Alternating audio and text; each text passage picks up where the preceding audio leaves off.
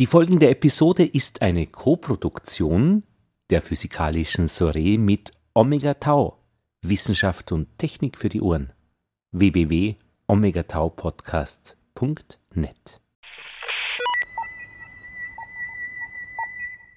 Omega Tau meets physikalische Soiree. Hallo Markus. Hallo Lothar, genau. Ein, ein wie heißt man sowas? Cross-Posted Podcast oder so ähnlich. Wir werden das gleichzeitig veröffentlichen, schätze ich einmal. Nicht, dass der eine vorprescht und der andere dann mit seiner Kundschaft hintan ist, also äh, Jahre später.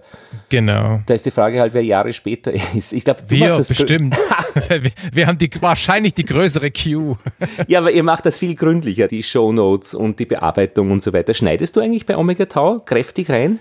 Kräftig würde ich nicht nennen. Also es würde nicht sagen. Es kommt so ein bisschen drauf an. Also zum Beispiel bei allem, was ich vor Ort aufnehme, so im Sinne von Erlebnisreportage, schneide ich viel weniger.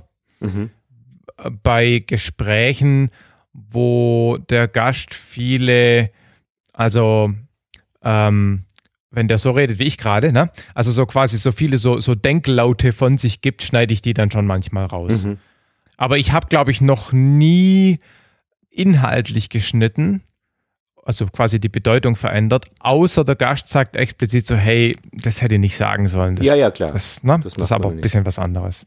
Genau. Ja, ähm, ich habe gerade eine Radiosendung gemacht über das Schwarze Meer und der hat sehr langsam und angenehm gesprochen und die Eigenschaft gehabt, nach jedem zweiten Wort eine Pause zu mhm. machen.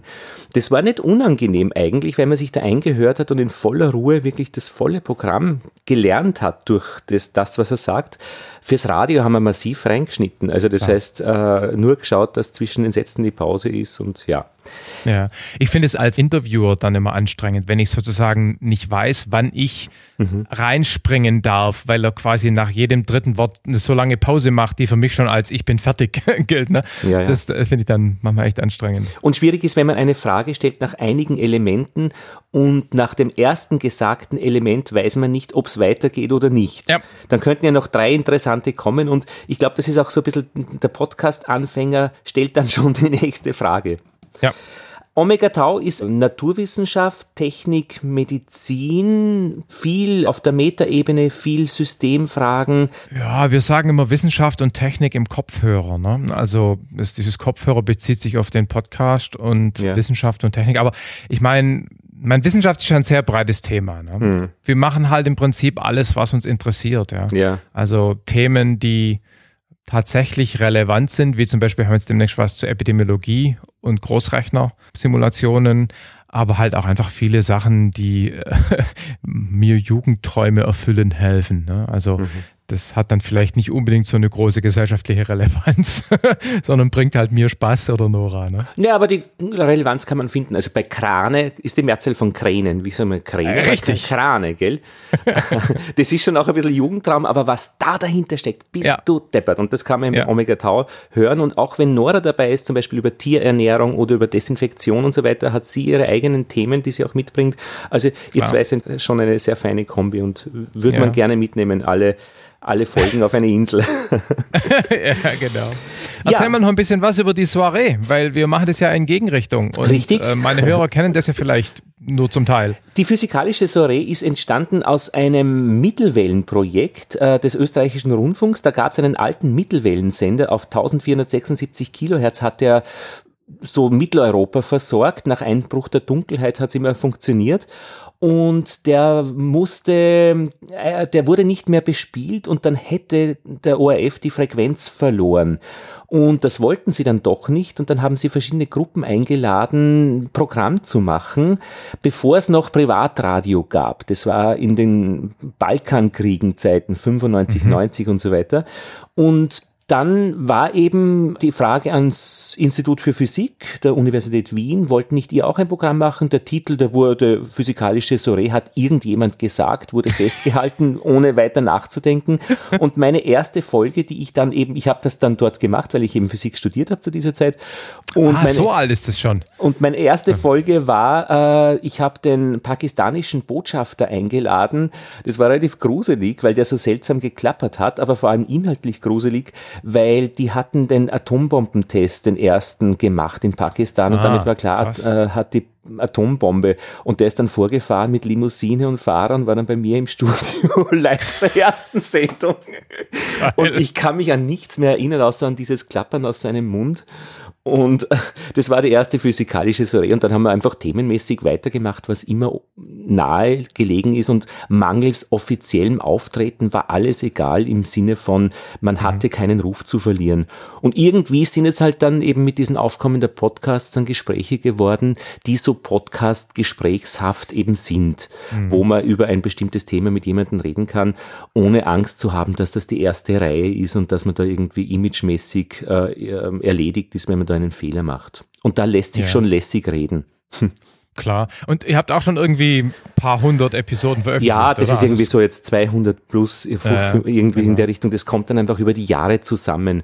Und ja. manchmal geht mehr, manchmal geht weniger bei mir. Ich arbeite eigentlich fürs Radio äh, dann, äh, also für den ORF eben meistens Wissenschaftssendungen, wo man wirklich dann so diese Feinarbeit des Schneidens macht und man greift ja. vehement ein in die inhaltliche Führung und zusammenbauen nennt man das ja, ja also zusammen gebaute, ne? genau gebaute Beiträge hat seine genau. Berechtigung und ist toll braucht ja. aber viel Arbeit und das muss bezahlt werden das heißt ich sehe das auch nie im Podcast Bereich weil das bezahlt ja keiner und genau. ist auch nicht notwendig. Nicht daher entstehen neue Formate im Podcast. Ja. Das heißt, du bist sozusagen, die Podcaster werden ja immer so manchmal spaßhalber, leicht spaßhalber als die unterste äh, Stufe des Journalismus.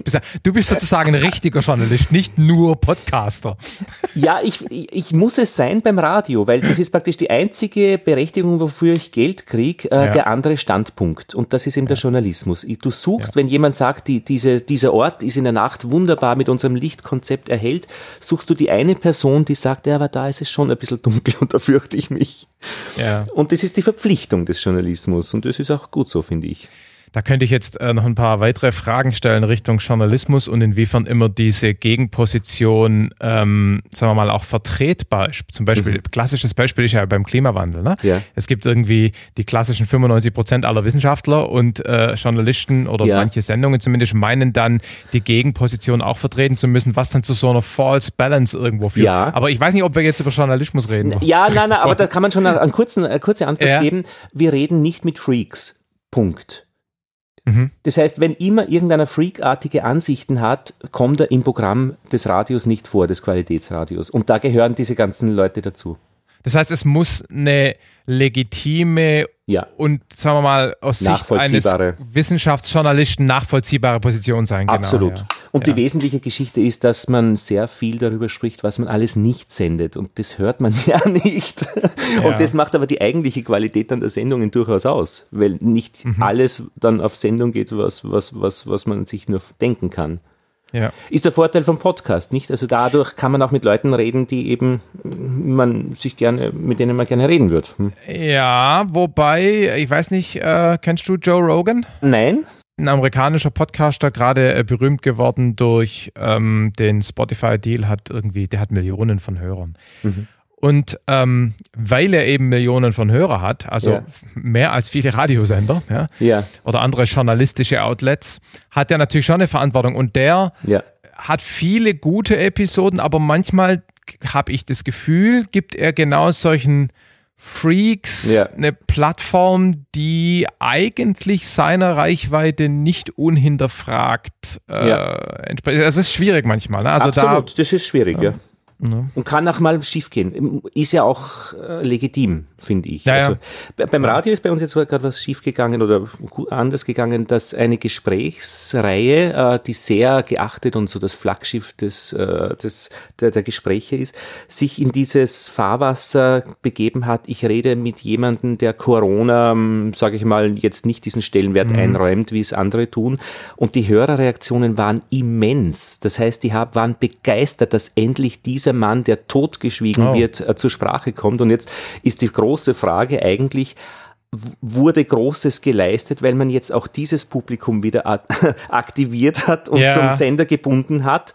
Oder hat man eigentlich einen Schaden angerichtet? Und ich bin schon auch der Meinung, für mich als auch Mitarbeiter in diesem Betrieb ähm, fühle mich nicht sehr gut, äh, wenn das mhm. so praktisch solche äh, Spaltungen auftreten und auch ist nicht gut gelaufen, finde ich. Ja. Aber ich muss noch meine zweite Seite sagen, ich unterrichte Physik und Mathematik am Abendgymnasium, Leute, die im zweiten Bildungsweg die Matura machen in Österreich mhm. und da kriege ich mein Geld für alle Grundausgaben her. Das heißt, ich kann mhm. mir es ein bisschen leisten, zwischen den Welten zu sein und ich unterrichte schon sehr gerne, weil das ist im Wesentlichen Gespräche mit einem Hörer. Und du siehst, wenn der müde ja. wird, wenn die Augen schwer werden und der Blick und der Körper sich senkt. Und ja. dramaturgisch ist in der Schule schon viel zu holen, wenn man ein bisschen so Radio-Podcast-Erfahrung hat. Und, und wenn diese, man sich die Mühe gibt. Ne? Ja, freilich, weil ich meine, wenn ein, äh, jemand, also bei uns sind die Leute 17 Jahre und aufwärts, und wenn jemand etwas erzählt und diese Podcaster-Frage, was meinst du damit oder was meinen Sie damit? Mhm. Äh, erzählen Sie doch mehr darüber. Die hat man als Lehrer normalerweise nicht drauf. Oder jetzt ja, ja. nicht schnell drauf, ja? Ja, ja, klar, weil du quasi in deiner Journalistentätigkeit der Zuhörende und Fragenstellende ja. bist, wo du als Lehrer normalerweise immer der, der Erzählende, der, der, der, der Fakten nennende bist, ne? Und dass man in eine Stunde reingeht und vorne eine Inhaltsübersicht macht und am Schluss dann noch einmal zusammenfasst und sich bedankt für die aufmerksame Teilnahme, völlig ungewohnt. Ja, ja, genau. und so. Na gut, aber jetzt bin ich eben in der Situation und das hat uns zusammengeführt, Markus, Markus eben für diese ähm, Omega-Tau physikalische Soiree-Kontakt ähm, in der Situation, dass ich für den Rundfunk einen gebauten Beitrag, sieben Minuten machen soll, darf, muss, über den menschlichen Faktor bei Katastrophen. Und bei Katastrophen ist ja immer viel Technik drinnen und der menschliche ja. Faktor auch. Und ich habe sofort an dich gedacht, weil du eben oder weil du und Nora und ihr einerseits viele Leute trefft, über die Themen sprecht, aber der menschliche Faktor da auch immer wieder angesprochen wird. Andererseits bist du Softwareingenieur und da würde ich dich auch gerne fragen, ob da der menschliche Faktor auch katastrophal sein kann und wie kriegt ihr den raus? Das wären die zwei ja. Geschichten. Und warum habe ich das Thema angenommen? Weil beim Radio wird mir ja gefragt, weil ich ein Buch gelesen habe von äh, großartiges Buch The Limits of Expertise von Ben Berman. Das ist ein American Airlines Pilot, der mm, arbeitslos wurde nach 9-11 und dann mhm. jetzt im NASA Flight Cognition Laboratory ist. Und Ben Berman hat ein Buch geschrieben, eben, wo er 10 oder 20 Flugunfälle analysiert, hin auf diesen menschlichen Faktor. Was ist da alles schiefgegangen? Und in Summe ist es nie ein Umstand gewesen. Und das war brutal faszinierend, genau. weil nie geschimpft wurde und niemals gesagt wurde, äh, das sind schlechte Menschen. Das in den Nachrichten hört man es eben immer, war eine menschliche, äh, ist ja auf eine menschliche Ursache zurückzuführen. Ja, und menschliches Versagen ist das Stichwort. Richtig, und das hat mich schon immer gestört. So, und das ist die Geschichte und, und ähm, da habe ich mir gedacht, da redst du einfach mit dem Markus, weil der hat sicher viel zu erzählen. Ist das genau, so, also, Markus? Also, hat, letzteres, hat letzteres stimmt sicher, ja. Ja, ist, stimmt ja. sicher, oder? Ist, also, ja, ja. also ich meine, dieses, dass es nicht immer nur an einem Faktor liegt. Ne? Es gibt da diesen Begriff des äh, Swiss Cheese Model. Ne? Also quasi, dass die ganzen Löcher, die ganzen Löcher quasi alleinen müssen, in eine Linie kommen müssen, dass dann wirklich ein Unfall passiert. Ne? Und gerade in der Pflegerei ist dieses Swiss Cheese Model eigentlich ein stehender Begriff. Ne? Ja. Wobei das natürlich auch im Prinzip überall anders relevant ist. Da gibt es ja dann so Berichte auch, wo dann wirklich analysiert wird, und zwar so diese zeitliche Aufreihung hat mich so fasziniert, was man noch tun hätte können, um den Unfall abzuwenden. Eine Sekunde vorher, zehn Sekunden vorher, ein ja. halbes Jahr vorher. Genau, ja, ja, genau. Und dieses ein halbes Jahr vorher bezieht sich dann vermutlich entweder auf die Ausbildung von den Leuten ja. oder auf vielleicht Fehler, in Anführungszeichen, die die Leute machen, die die Technik dann bauen, die vielleicht als Schritt 1 versagt hat, mhm. die dann der Pilot nicht richtig kompensiert hat und was dann zwei Swiss Cheese Löcher waren, die dann zum Unfall geführt haben. Ne? Ja. Ähm, ja, sollen wir mal versuchen, ein bisschen, bisschen Ordnung ähm, reinzubringen. Bisschen raus, ja, ein bisschen rauszuzoomen. Genau, ich bin ja so ein Vorbereitung, so ein Ordnungsfanatiker ja, bei solchen Gesprächen. Und ich meine, die erste Frage, die mir ja mal stellen muss, ähm, wie ist denn überhaupt die Zusammenarbeit oder das Zusammenspiel zwischen Mensch und Maschine? Ne? Mhm. Ich meine, wenn wir mal das Extrembeispiel angucken, autonomes Fahren oder autonomes Fliegen, dann ist ja die Maschine komplett verantwortlich und der Mensch ist eigentlich komplett raus. Der schaut im Prinzip nur noch zu. Ja. Das andere äh, Extrem am anderen Ende dieses Kontinuums ist ja eigentlich, dass die Maschine eigentlich überhaupt keine Rolle jenseits ihrer, sagen wir mal, primitiven oder mechanischen Funktion spielt, also ein Hammer zum Beispiel. Das Fahrrad zum Beispiel. Also oder das Fahrrad, Fahrrad, genau. Ja, oder ein Gleitschirm, wenn wir in Richtung mhm. Fliegerei gehen. Das Ding hat zwar eine mechanische Funktion, die dann auch mal kaputt gehen kann, aber das Ding hat überhaupt keine Rolle bezüglich dessen, was damit passiert. Ja, mhm. Und beim autonomen Fahren ist eben das mhm. komplette Gegenteil. Und es gibt eben auch Zwischenbeispiele, zum Beispiel auch wieder, ich bringe natürlich immer viele Beispiele aus der Fliegerei, weil mir das nahe liegt. Ne? Du bist ja auch Segelflieger. Genau, ja. Zum Beispiel Instrumentenflug. Ja. Da steuert der Pilot das Flugzeug komplett manuell aber er macht das vollständig aufgrund von Informationen, die ihm Instrumente liefern, mhm. weil rausgucken nichts bringt, weil da ist null Sicht und Nebel und Scheißwetter. Ne? Mhm. Das heißt, da spielt die Maschine zwar keine Rolle bei der Steuerung, aber sie spielt 100% Rolle bei der Information auf Basis der Mensch steuert. Ist ja auch schon ja. ein Kompass nebenbei auch dabei. Und diese Miss, äh, wann immer ein Magnetfeldanomalie ist, hat ja eh zu Katastrophen geführt, zumindest ja. im Bermuda-Dreieck. Angeblich. Ja, genau. Angeblich, genau. Über, über das genau. spricht niemand mehr übrigens, gell? Oder es ist weg. Das Bermuda-Dreieck ja? ist irgendwie uncool geworden, ja, das stimmt. ja. wir, wir, haben bessere Verschwörungstheorien heutzutage. Ja. Ähm, genau, und, und noch ein weiteres Ding auf diesem Kontinuum ist im Prinzip der Autopilot, ne? Der, der ein Flugzeug zwar vollständig fliegt, aber der Mensch jederzeit einspringen kann und auch sinnvoll einspringen kann, wenn er ausfällt. Beim autonomen Fahren ist es anders, weil wenn das Auto autonom fährt und es springt mir ein Kind in die Fahrbahn, Mhm. und der autonome Fahralgorithmus sagt, oh Gott, oh Gott, oh Gott, damit kann ich nicht mehr umgehen. Ich kann nicht innerhalb von einer Sekunde oder einer mhm. halben Sekunde an den Mensch übergeben, der ist so schnell gar nicht reaktionsfähig. Bei einem Autopilot, der ausfällt, da ist ja keine schnelle Reaktion gefordert. Der Flieger fliegt erstmal geradeaus weiter. Mhm. Da kann ein Mensch sinnvoll einspringen. Also so, das sind ja so diese Kontinuums, das, wie, sozusagen, wie stark der Mensch sich überhaupt ausliefert an, an die Maschine und wenn die dann fehlschlägt, ob er dann überhaupt die Chance hat, einzugreifen. Aber da sind wir genau an dieser nächsten Stufe äh, die Schnittstellenfrage. Wie genau. wird die Übergabe gemacht? Plötzlich genau. oder ähm, äh, es gibt ja auch Unfälle und gar nicht wenige, wo der Pilot nicht, also gegen den Autopilot arbeitet und weil er einfach nicht gepasst gekriegt hat, dass der nicht raus ist, dass er nicht selbst ja. manuell fliegt.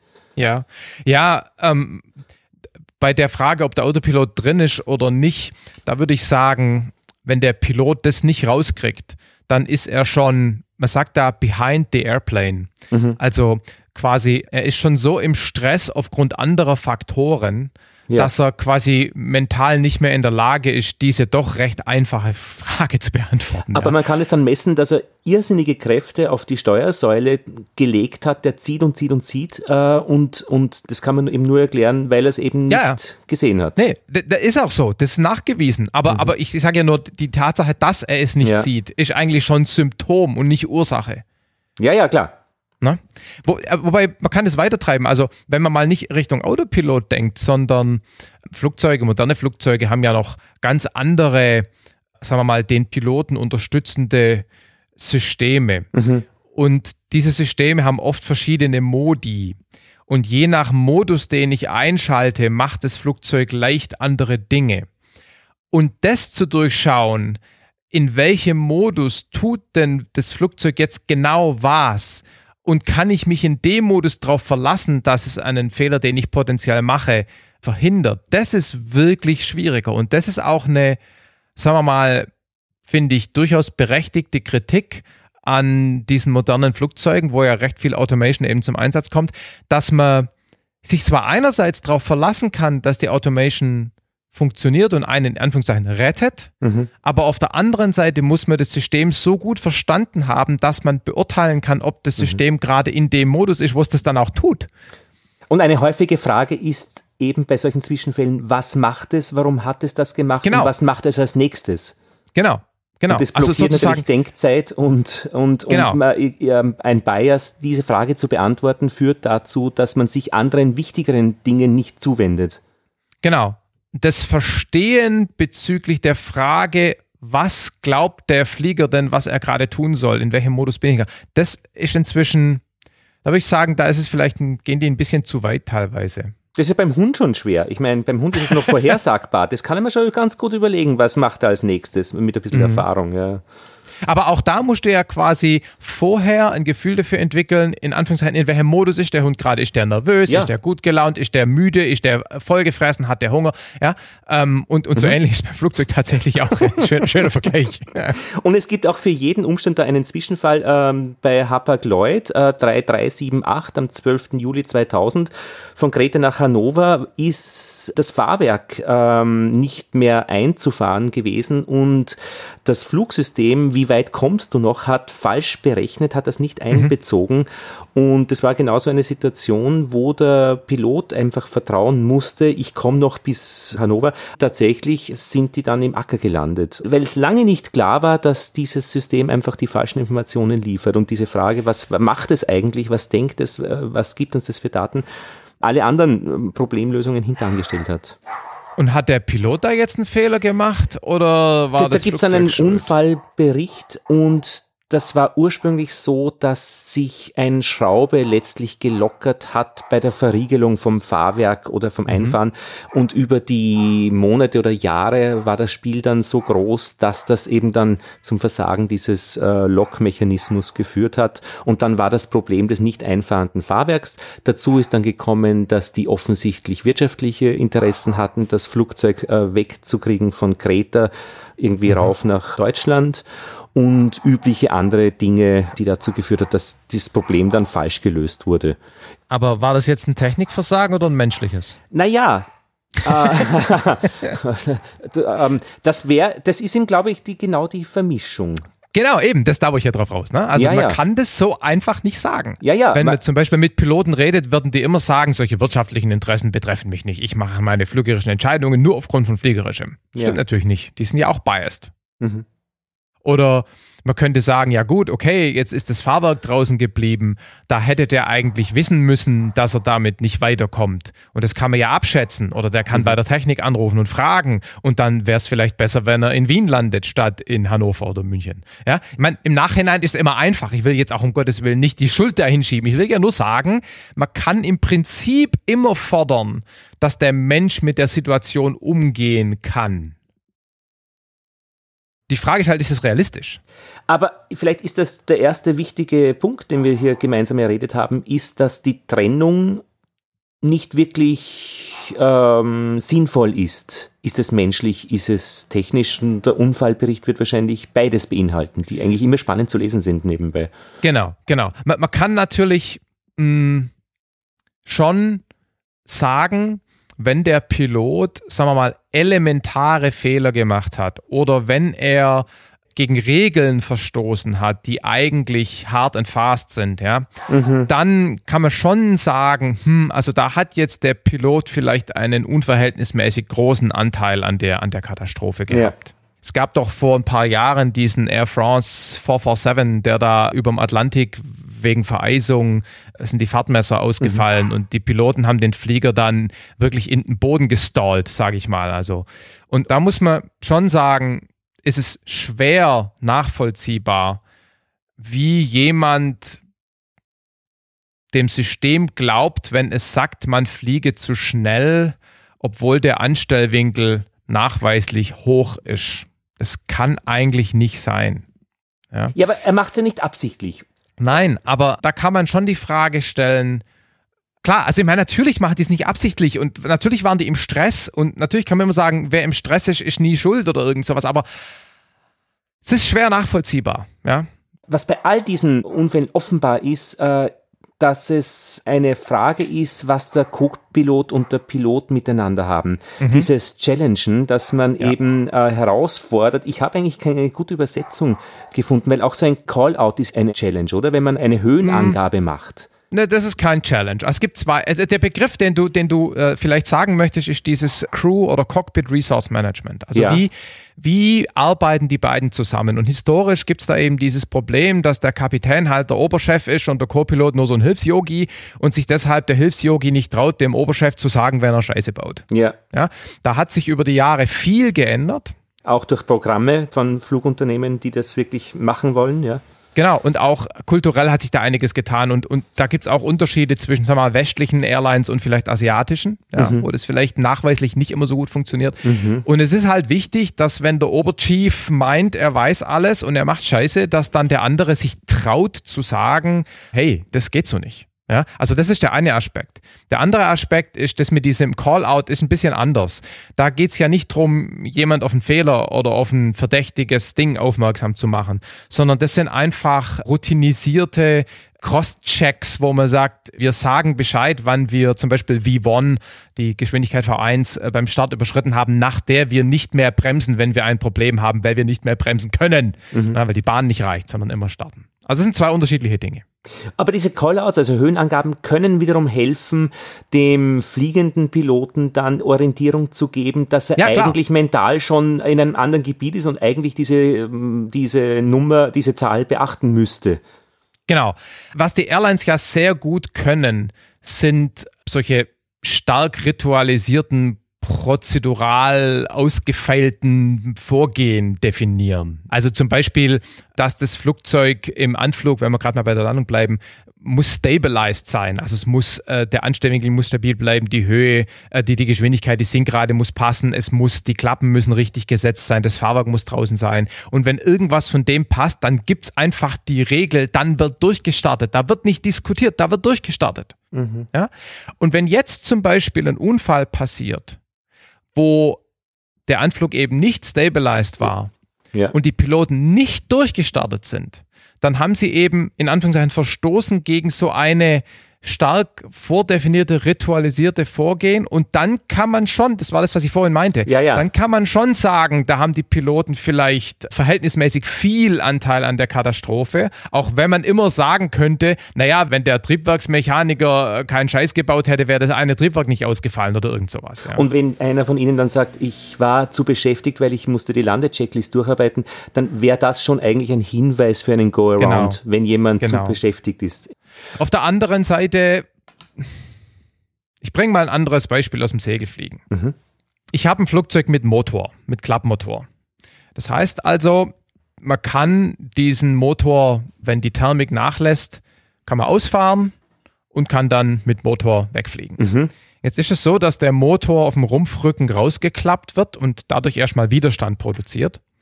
Und wenn der Motor jetzt aufgrund irgendeines Problems nicht anspringt, dann habe ich erstmal da hinten einen riesen Widerstand mhm. und ich muss schnell auf den Acker landen. Mhm. Ja. Ui. So. Und dann hast du ein richtig großes Problem dann. Also ein schnelleres Problem. Ein, ein schnelleres, Problem. genau. Also da kommt dann echt Stress auf. Ja? So, und die Frage ist jetzt, wie ist die Mindesthöhe, in der ich mich entscheide, den Motor auszufahren? Mhm. Es ist klar, je niedriger, desto mehr Stress kommt auf, wenn das Ding nicht läuft. Mhm. Auf der anderen Seite, je höher, desto mehr verschenke ich meinen Streckenflug. Weil ich ja, wenn ich den Motor ausfahre, ist mein Streckenflug natürlich am Arsch, weil ich habe ja einen Motor mhm. genutzt. Und ich will natürlich nicht in 500 Meter ausfahren, weil ich hoffe, dass vielleicht in 400 Meter ich noch einen Aufwind finde. Mhm. So. Und jetzt gibt es da diesen Trade-off zwischen Sicherheit, der mhm. ist je höher, desto besser ausfahren, und sportlichem Ziel erreichen. Da mhm. ist je niedriger, desto besser. So. Und jetzt ist natürlich einfach gesagt, naja, man sollte immer mindestens 500 Meter haben. Ja, naja, gut. Aber wenn zwei Kilometer weiter eine schöne Wolke steht, wo man begründet hoffen kann, da kommt die Thermik, dann macht man es vielleicht in 400 Metern. So, und jetzt, ich persönlich, meine Mindesthöhe, in der ich das mache, sind 400 Meter. Das ist das, was ich mir vorschreibe. Ich habe es aber auch schon unterschritten. Mhm. Einfach psychologisch bedingt. Warum? Und, Was ist da passiert? Naja, naja, das ist halt die Frage. Du denkst dir halt, naja, da vorne, da muss es gehen. Da, die Wolke sieht super aus und außerdem ist unter mir ein Riesenacker. Da mhm. kriege ich die Kiste schon irgendwie runter. Na gut, da hast du es ja argumentiert. Acker ist da, na, da gehst du in den Acker. Was soll's? Also, Solche Argumente ja. sind natürlich auch immer so ein bisschen begründend. Da gibt ja diese schöne Aussage, dass das Gehirn seine Entscheidungen eigentlich immer selbstständig trifft und dann das andere Hälfte vom Gehirn fragt, äh, sich Begründungen auszudenken. ja. Und ich will damit nur mhm. sagen, solche Trade-offs hat man natürlich auch, wenn man als Airliner landet. Mhm. Wenn mal ein bisschen alles nicht perfekt läuft. Ich kann nicht wegen jedem Scheiß durchstarten. Ja, aber ist das so eng dort oben? Ich meine, das muss doch nee. mit riesen Sicherheitsmargen immer Richtig. alles lösbar sein. Genau, das ist bei der Landung auch üblicherweise so. Aber ich sag mal, weißt du, da kann ich auch eine Anekdote erzählen. Es gibt ja beim Instrumentenanflug sogenannte Entscheidungshöhen mhm. oder Mindestsichten auf der Landebahn. Also ja. man darf nur landen, wenn man mindestens zwei Kilometer sieht oder man muss mindestens in 100 Meter, wenn man aus den Wolken kommt, muss man die Landebahn sehen, sonst muss man durchstarten. Mhm. Ja? Und da gibt es Regeln dafür. Und die werden im Prinzip auch eingehalten. Aber es ist dann schon, wenn man sowas im Nachhinein anguckt, manchmal interessant, wo Leute dann die Bahn schon, die Lichter schon gesehen haben. Ja, also das, das war eigentlich gerade so erkennbar. Oder es gibt ja auch maximal erlaubte Winde, also Wind. Und da gibt es dann so halbwitzig gemeinte Diskussionen, dass der Meteorolog oder der Mensch, der Lotse auf dem Flughafen, die Windansage halt dann macht, wenn gerade nicht die Böe ist. Und dann hoffentlich fragt man nicht mehr. Ja, so, weil dann kann man ja nicht wissen, dass es Böe ist. Also da gibt es schon, es gibt überall solche Grenzbereiche. Ja. Und der abfliegende Pilot vielleicht auch noch gerade gesagt hat, es ist gut gegangen, keine Microburst ja. oder was weiß ich. Und der nächste hat dann aber dann äh, zufällig den Steuerknüppel, den er runtersenkt und dann drückt sie noch runter. Und für jeden äh, Umstand gibt es halt irgendeine Katastrophe, auch wenn noch nicht alle eingetreten sind. Also der Punkt ist einfach, dass immer an solchen Grenzsituationen, wo man fast beschlossen hätte durchzustarten, oder wo die Sicht fast zu schlecht war oder der Wind fast zu hoch. Das ist sozusagen eins von diesen Swiss Cheese Löchern. Ja, wo sonst soll es denn schief gehen? Es passieren auch Dinge bei blauem Himmel. Mhm. Ich hatte früher ein Flugzeug auch mit Motor, das selber starten konnte. Das kann mein jetziges nicht. Und der Motor hatte, es war egal warum, der hatte gewisse technische Probleme. Der war da auch bei der Wartung vor, kurz vorher und ich mhm. bin gestartet. Und war dann gerade so in der Luft und der Flieger ist einfach nicht gestiegen. Mhm. Und der Motor klang auch irgendwie komisch. Mhm. Und ich war natürlich in diesem Mindset, ah, scheiß Motor wieder kaputt. Mhm. War ja eh gerade bei der Wartung, hatte eh Probleme. Ich war so biased ja, ja, ja, dahingegen, ja, ja. dass ein Motorproblem gibt. Mhm. So. Was tatsächlich das Problem war, war, dass mir direkt nach dem Abheben die Bremsklappen rausgekommen sind, weil mhm. ich sie nicht richtig verriegelt hatte, offensichtlich. Verstehe. Das heißt, der Motor hat gegen die Bremsklappen gearbeitet. Der war intakt. Das war alles in Ordnung. Aber dadurch, dass ich quasi dadurch langsamer wurde, klang der Motor leicht anders und ich war halt completely biased. Mhm. Und ich bin dann quasi erstmal am Ende vom Flugplatz über die Baumreihe, die da stand, gerade so drüber gestiegen, über die Alpkante raus. Und dann hatte ich quasi auch wieder ein bisschen Zeit und es war der Stress weg, weil da waren 150 Meter mehr unter mir, weil die Alp da abfällt. Mhm. Und dann konnte ich konzentriert um mich blicken und habe dann bemerkt, scheiße, die Klappen sind draußen. Mhm. Da war das Wetter war überhaupt kein Problem. Mhm. Da war alles gut. Ich war einfach nur biased bezüglich dieser Motorproblematik und habe offensichtlich den Fehler gemacht, dass die Bremsklappen nicht verriegelt waren. Und wie könntest du sowas verhindern? Man wird jetzt sagen, mach eine Check vorm Start. Mhm. Macht man auch. Man hat äh, eine ne Checkliste, entweder auf Papier oder im Kopf, aber man geht die wirklich Schritt für Schritt durch. Höhenmesser eingestellt, Bremsklappen verriegelt, Wölbklappen in der richtigen Stellung, Kuller am Schwanz weg, angeschnallt, Fallschirm und so weiter. Teilweise macht man das beim Einsteigen, teilweise direkt vorm Start. Und ich habe die natürlich gemacht. Und ich war auch der Meinung, ich hätte die Klappen verriegelt. Vielleicht bin ich beim Starten dran hängen geblieben. Vielleicht kann auch sein, sind sie rausgekommen, obwohl sie verriegelt waren, obwohl das zugegebenermaßen sehr unwahrscheinlich ist. Keine Ahnung. Mhm. Aber es ist interessant, dass Gegenmaßnahmen, sagt eben Ben Berman, an der Oberfläche verhindern keine zukünftigen Fehler. Das heißt, wenn du in deiner mhm. Analyse, was ist da passiert, an der Oberfläche bleibst, dann kann das an einer anderen Stelle vielleicht, keine Ahnung, mit einem Rad auftreten. Ja. Aber er sagt eben, in den tiefen Strukturen musst du analysieren und es wäre natürlich interessant, was da die tiefen Strukturen dann sind. Also solltest du dich dann vielleicht dem, deinem Flugzeug anders nähern. Und auf der anderen Seite, du ziehst dir vielleicht einen Rattenschwanz an, an neuen Problemen zu, wenn ja. du was änderst. Ich kann dir zum Beispiel nicht sagen, ob ich an dem Tag irgendwie müde war und mhm. gar nicht hätte fliegen sollen. Mhm. Oder ob ich, ob ich, keine Ahnung, ich habe Heuschnupfen. Ne? Und oft ist es so, wenn ich im Sommer fliege, dann habe ich da so beim Start, habe ich halt Heuschnupfen. Sobald ich in der Luft bin, ist gut, weil da sind ja keine Pollen mehr. Ja. Kann sein, dass das besonders schlimm war. Es kann sein, dass mich jemand vor dem Start abgelenkt hat. Es kann sein, dass da irgendwie Hektik war, weil gerade ein anderes Flugzeug landen wollte. Komm, start noch geschwind, der, der wartet mhm. so lang. Ja? Das weiß ich alles nicht mehr. Das ist schon zehn Jahre her. Ja? Aber sag, dieser menschliche Faktor, den du da auch eben beschrieben hast, bei dir, bei ja. diesem Staat, ja. ist das jetzt eine, was ist das für eine Entität, für eine Sache, für ein, eine, ist das ein Teil von dir, mit dem du sprichst, oder, oder ist es ein Teil von deinem Gehirn, diese Analysen oder Überlegungen? Ähm, Na, jetzt mache ich die Analysen ja im Nachhinein. Eh, aber wenn, ja genau, gut, muss man vielleicht dann teilen, äh, wenn es ist oder in der Nachanalyse. Aber wo ist dieser menschliche Faktor angesiedelt aus deiner Sicht? Also, ich weiß nicht, ob ich dich richtig verstehe, aber viele Dinge und Entscheidungen beim Menschen passieren ja unterbewusst. Ja. Und was man versucht in gefährlichen Umständen, also überall da, wo Fehler Folgen haben, also zum Beispiel in der Fliegerei, aber eben auch zum Beispiel in der Medizin beim Operieren, ja, mhm. versucht man das Unterbewusstsein so weit wie möglich auszuschalten und das durch Rituale und Prozesse, also zum Beispiel Checklisten und so weiter, zu ersetzen, sodass der Mensch, wenn er eben unterbewusst schlampig ist und halt nicht guckt, ob die Bremsklappen verriegelt sind, dass er das trotzdem bemerkt, weil er immer diese Checkliste durchgeht. Mhm. Und damit ist quasi der Einfluss von dieser anderen Person ja, ja. Äh, reduziert. Ah, das ist so ein Raustreten praktisch, so ein von außen sehen. Ja, eh, die einzige Chance ja. natürlich, ja, ja verstehe Genau.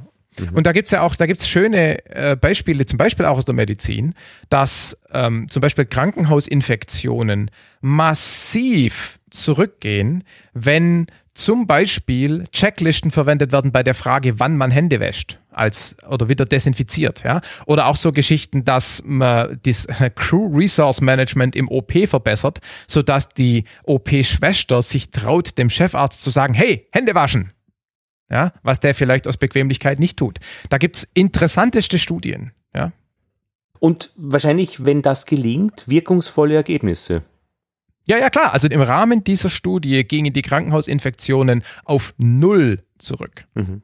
Ich glaube, dass man viele, viele, viele Fragen auch an diese einfachste Mensch-Maschine, Fahrrad-Mensch stellen kann, um das Thema der menschliche Faktor kennenzulernen weil eben das so bekannt ist. Ich bin gestern mit dem Fahrrad in normaler Reisegeschwindigkeit gefahren am Fahrradweg und die ist bei mir relativ langsam, so 15 kmh, mhm. weil ich eben glaube, dass die Evolution uns für 15 kmh gemacht hat. na, da, wenn du bei der Flucht gegen einen Baum rennst, na, da brichst du halt einen Knochen, aber du stirbst nicht. Also Autotür mhm. bei 15 kmh, so what, ja, fährst halt mhm. halt rein. Und das zahlt sich auch wirklich aus. Ich bin der Meinung, das ist gut. Und ich bin dann äh, und ich kann das rückwärts nicht mehr abrufen. Warum? Dass mein Schwerpunkt über den angrenzenden Gehsteig gekommen ist, der durch eine mhm. circa zwei Zentimeter hohe Bordsteinkante getrennt war vom Fahrradweg. Und zwei Zentimeter sind eben zu viel, dass ich da mit den Reifen raufkomme, wenn ja. ich eben so einen ganz kleinen Winkel habe. Ja. Und hochinteressant war das dann, dass ich die Option überprüft habe, kann ich das Fahrrad rauflüpfen mit dem mhm. Vorderrad, aber da reichte die Geschwindigkeit nicht aus und der Schwerpunkt war schon zu weit rechts. Und ich habe dann aus dem Körpergedächtnis her mein rechtes Bein ausgefahren und zwei kräftige Impulse gegeben im mhm. Sinne eines Laufens, um wieder praktisch mich abzustoßen, den Schwerpunkt wieder nach links zu kriegen und ich bin unten geblieben. Da ist wirklich alles optimal gelaufen. Ja. Aber ein zusätzliches Element an Problem hätte zu einem Sturz geführt. Das könnte gewesen sein fehlende Sicht, dass ich die Bordsteinkante nicht gesehen hätte, Nacht, wenn ich nach unten schaue. Mhm. Hätte sein können Müdigkeit, hätte telefonieren sein können, hätte äh, Rahmen... Was, telefonieren beim Fahrradfahren? Naja, mit Kopfhörer kann man das schon Ach machen. So. Ja? Okay, gut. Mhm, ja. Und äh, hätte Rahmenbruch irgendeine strukturelle Schwäche sein können, hätte ein Fußgängerhund was auch immer, eins hätte wahrscheinlich gereicht. Und ja. das finde ich interessant. Und weil du sagst, telefonieren, ich hatte ich habe eigentlich keine groben Fahrradunfälle gehabt, aber einen war ein bisschen schwieriger. Da bin ich sehr langsam gefahren, 5 kmh, habe aber telefoniert dabei und bin dann unvermittelt links abgebogen, sodass ein mich überholender Fahrradfahrer, der viel zu schnell mich überholt hat, also mit 30 ungefähr, mich gerammt hat. Und der mhm. ist strauchelnd dann zu Stillstand gekommen, war sehr zornig und hat sich zu Recht beschwert, dass ich telefoniert habe. Aber auch das war, also das war ein Zwischenfall, der ernstzunehmend war. Also jetzt kein roter, aber ein, ein, ein oranger. Mhm. Und da war wirklich dieses Telefonieren praktisch ursächlich, aber auch ja. ein, ein, wäre er langsam gefahren, wäre überhaupt nichts passiert. Und wäre, ja. wäre, das sind schon zwei wäre. Ja, ja, klar. Ja, wir haben jetzt immer sozusagen implizit die Umstände und den Mensch geblamed. Also bei meinen beiden Beispielen hier, der Pilot, der zu niedrig den Motor schmeißt oder der zu blöd ist, die Bremsklammen zu erkennen. Es gibt natürlich auch andere Beispiele, wo man schon die Technik wirklich auch beschuldigen kann. Also was jeder wahrscheinlich gerade immer noch im Hinterkopf hat, ist das Problem bei der 737 MAX. Ne? Mhm. Da sind ja zwei abgestürzt, ja. weil dieses MCAS die Trimmung ständig nach vorne gestellt hat und letztendlich den Flieger in den Boden gesteuert hat. MCAS ist das Maneuvering Control Augmentation System. Also im Prinzip ein System, das unter bestimmten Umständen den Flieger schnauzwärts trimmt. Trimmen heißt im Endeffekt ein Grund einstellt, dass er vorwärts fliegt, oder? Nee, nicht vorwärts, sondern runter. Also die Nase runter. Vorwärts fliegt er ja immer. Flugzeuge fliegen nie rückwärts. ähm, Aber warum wird man das machen, dass er runterfliegt? Das hat was damit zu tun, dass ähm, bei der 737 MAX größere Triebwerke installiert wurden, damit die nicht am Boden streifen, hatten sie weiter vorne installiert, vor dem Flügel. Dadurch haben die ein größeres Pitch-Up-Moment, wenn man Gas gibt. Und dazu mhm. muss man irgendwie dafür sorgen, dass dieses Pitch-Up-Moment kompensiert wird. Da könnten wir jetzt das Flugzeug umkonstruieren, das ist aber teuer oder das Fahrwerk erhöhen, dass es nichts ausmacht mit dem großen Triebwerk. Oder man kann Software bauen, die ja. einfach dann nach vorne pusht. Das wenn, hast du jetzt großartig erklärt. Ich habe jetzt alles verstanden. Ja, klar. Und das hat ja, man gemacht. Das hat man gemacht, weil das halt das Billigste ist, sage ich mal. Und man wollte halt die 737 auch in 100 Jahren noch äh, halbwegs effizient fliegen, ne? weil neue Flugzeuge from scratch zu konstruieren ist sauteuer. Mhm. Jetzt ist aber der Punkt, dass damit die Software richtig funktioniert, muss diese Software, der Algorithmus, der das macht, den Anstellwinkel des Flugzeugs kennen. Anstellwinkel ist der Winkel zwischen dem Flügel mhm. und der anströmenden Luft. Und Flügel haben die Eigenschaft, dass sie ab einem bestimmten Anstellwinkel nicht mehr funktionieren. Das ist die Ursache von dem, was man als Stall kennt. Da mhm. funktionieren die einfach aerodynamisch nicht mehr. Und was das MCAS unter anderem tut, ist, dass bevor dieser kritische Anstellwinkel erreicht wird, pusht es halt die Nase runter, damit der Anstellwinkel wieder geringer wird. Ja. Und jetzt ist es halt so, dass Boeing nur einen solchen Anstellwinkelsensor zu einer Zeit benutzt hat. Und wenn der natürlich Scheiße anzeigt, weil er zum Beispiel kaputt ist oder vereist ist, und das sind mechanische Sensoren, da weiß man, dass die auch mal falsch sind ja, mhm. oder Blödsinn erzeugen, dann äh, drückt er halt vielleicht die Nase runter, obwohl der Anstellwinkel tatsächlich gar nicht hoch ist. Ja. Und letztendlich war das die Ursache für die beiden Abstürze. Jetzt kann man da auch sagen, na ja, aber die Piloten hätten das ja erkennen können und MKs abschalten. Es kommt dazu, dass sich das unter bestimmten Umständen dann wieder von selber einschaltet. Oder sie hätten die Automatik komplett abschalten sollen und von Hand trimmen und von Hand steuern. Da gibt es aber auch ein paar Details, die dazu führen, dass in bestimmten aerodynamischen Konfigurationen das von Hand steuern nicht mehr möglich ist. Und letztendlich muss man da schon sagen, da war einfach technischer Pfusch am Werk. Mhm. Ja, da kann man natürlich sagen, ein ideal reagierender Pilot, der irgendwie rauskriegt, was da gerade passiert und der vielleicht auch noch entsprechend äh, am Tag vorher im Fitnessstudio war, dass er genug Kraft hat, gegen das ganze Scheißsystem anzuarbeiten, ja. hätte das vielleicht erkennen und verhindern können, aber not really. Ja. Und das wurde geändert dann? Dass die jetzt wieder langsam in die Luft kommen? Die hatten jetzt vor ein paar Tagen, vor ein paar Tagen hatten sie den Abnahmeflug mit geänderter Software. Ich weiß jetzt nicht, ob der erfolgreich war. Vermutlich war der erfolgreich. Ne? Also das wird jetzt schon irgendwie mhm. geklappt haben. Und da sind ja noch andere Dinge am reingespielt, dass die FAA, die, also die Zulassungsbehörde, die Beaufsichtigung quasi an Boeing delegiert hat, statt das selber zu machen und so. Also da sind viele Dinge zusammengekommen. Aber aus Engineering-Sicht bei so einem wichtigen System keine redundanten Sensoren zu verwenden, ich sag mal, das kann nicht sein. Mhm. Ja? Und dann spielt noch was anderes rein. Dieser Anstellwinkel, der ist ja, habe ich ja versucht zu erläutern, eine ganz, ganz wichtige Eigenschaft oder eine ganz wichtige Beschreibung des aerodynamischen Zustands des Flugzeugs. Ja? ja. Neben der Geschwindigkeit vielleicht der wichtigste.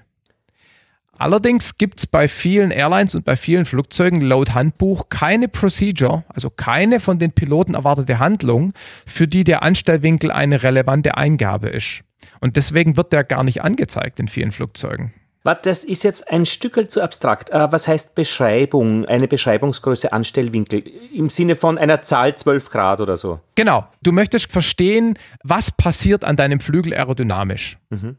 Und da gibt es halt zwei wichtige charakterisierende Größen, nämlich die Geschwindigkeit ja und der Anstellwinkel. Ja. Und okay, die Luftdichte, die Frage, ob der Flügel vereist ist und so, aber. Temperatur und so weiter. Ja, ja, genau. Aber Anstellwinkel ist echt ganz wichtig. Also sämtliche, wenn du dir anguckst, wie Flügelprofile charakterisiert werden in Diagrammen und in Formeln, da ist Anstellwinkel das entscheidende Merkmal. Mhm. Aber die Airlines haben quasi ihre Piloten so trainiert und ihre Prozeduren so definiert, dass formal dieser Anstellwinkel keine Rolle spielt. Ja. Und deshalb zeigen viele Flugzeuge den auch nicht an. Es gibt aber fette Warnhinweise, salient Warnhinweise heißt es immer, die das massiv anzeigen, wenn es in Gefahr ist, überschritten zu werden. Genau. Also äh, der Flieger, Flieger fängt rumpeln an oder man kriegt dann vielleicht auch eine Warning, ja, Stall Warning. Stick Shaker. Ja, genau. Aber man hat nicht, in vielen Flugzeugen ist diese AOA, diese Angle of Attack Anstellwinkelanzeige, nicht eine Routineanzeige wie Geschwindigkeit oder Höhe. Ah ja. Und ich habe da im Zusammenhang mit dem Buch, das ich geschrieben habe, da habe ich das Thema auch behandelt, auch mit so ein paar Piloteuren geredet.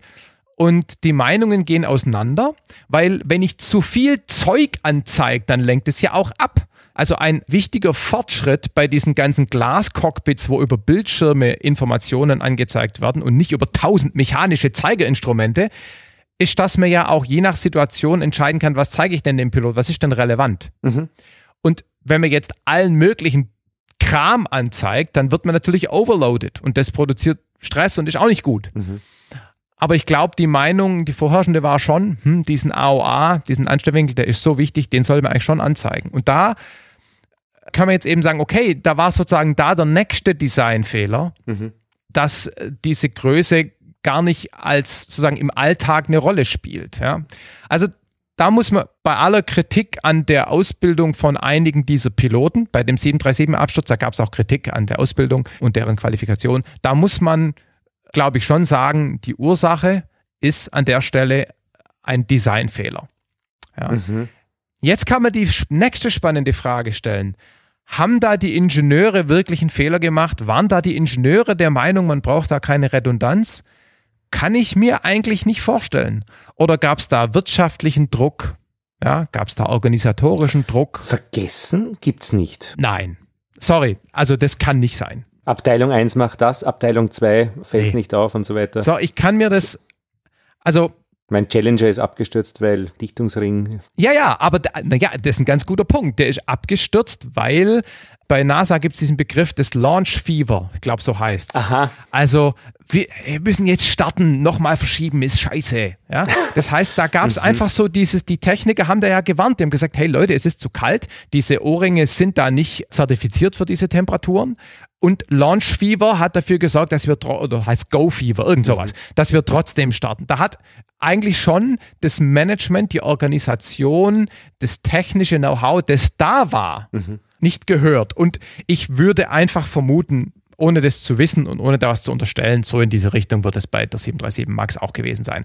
Ich kann mir nicht vorstellen, dass ein Ingenieur, der irgendwie halbwegs einen Plan im Hirn hat, dass der nicht der Meinung ist, dass man da Redundanz braucht.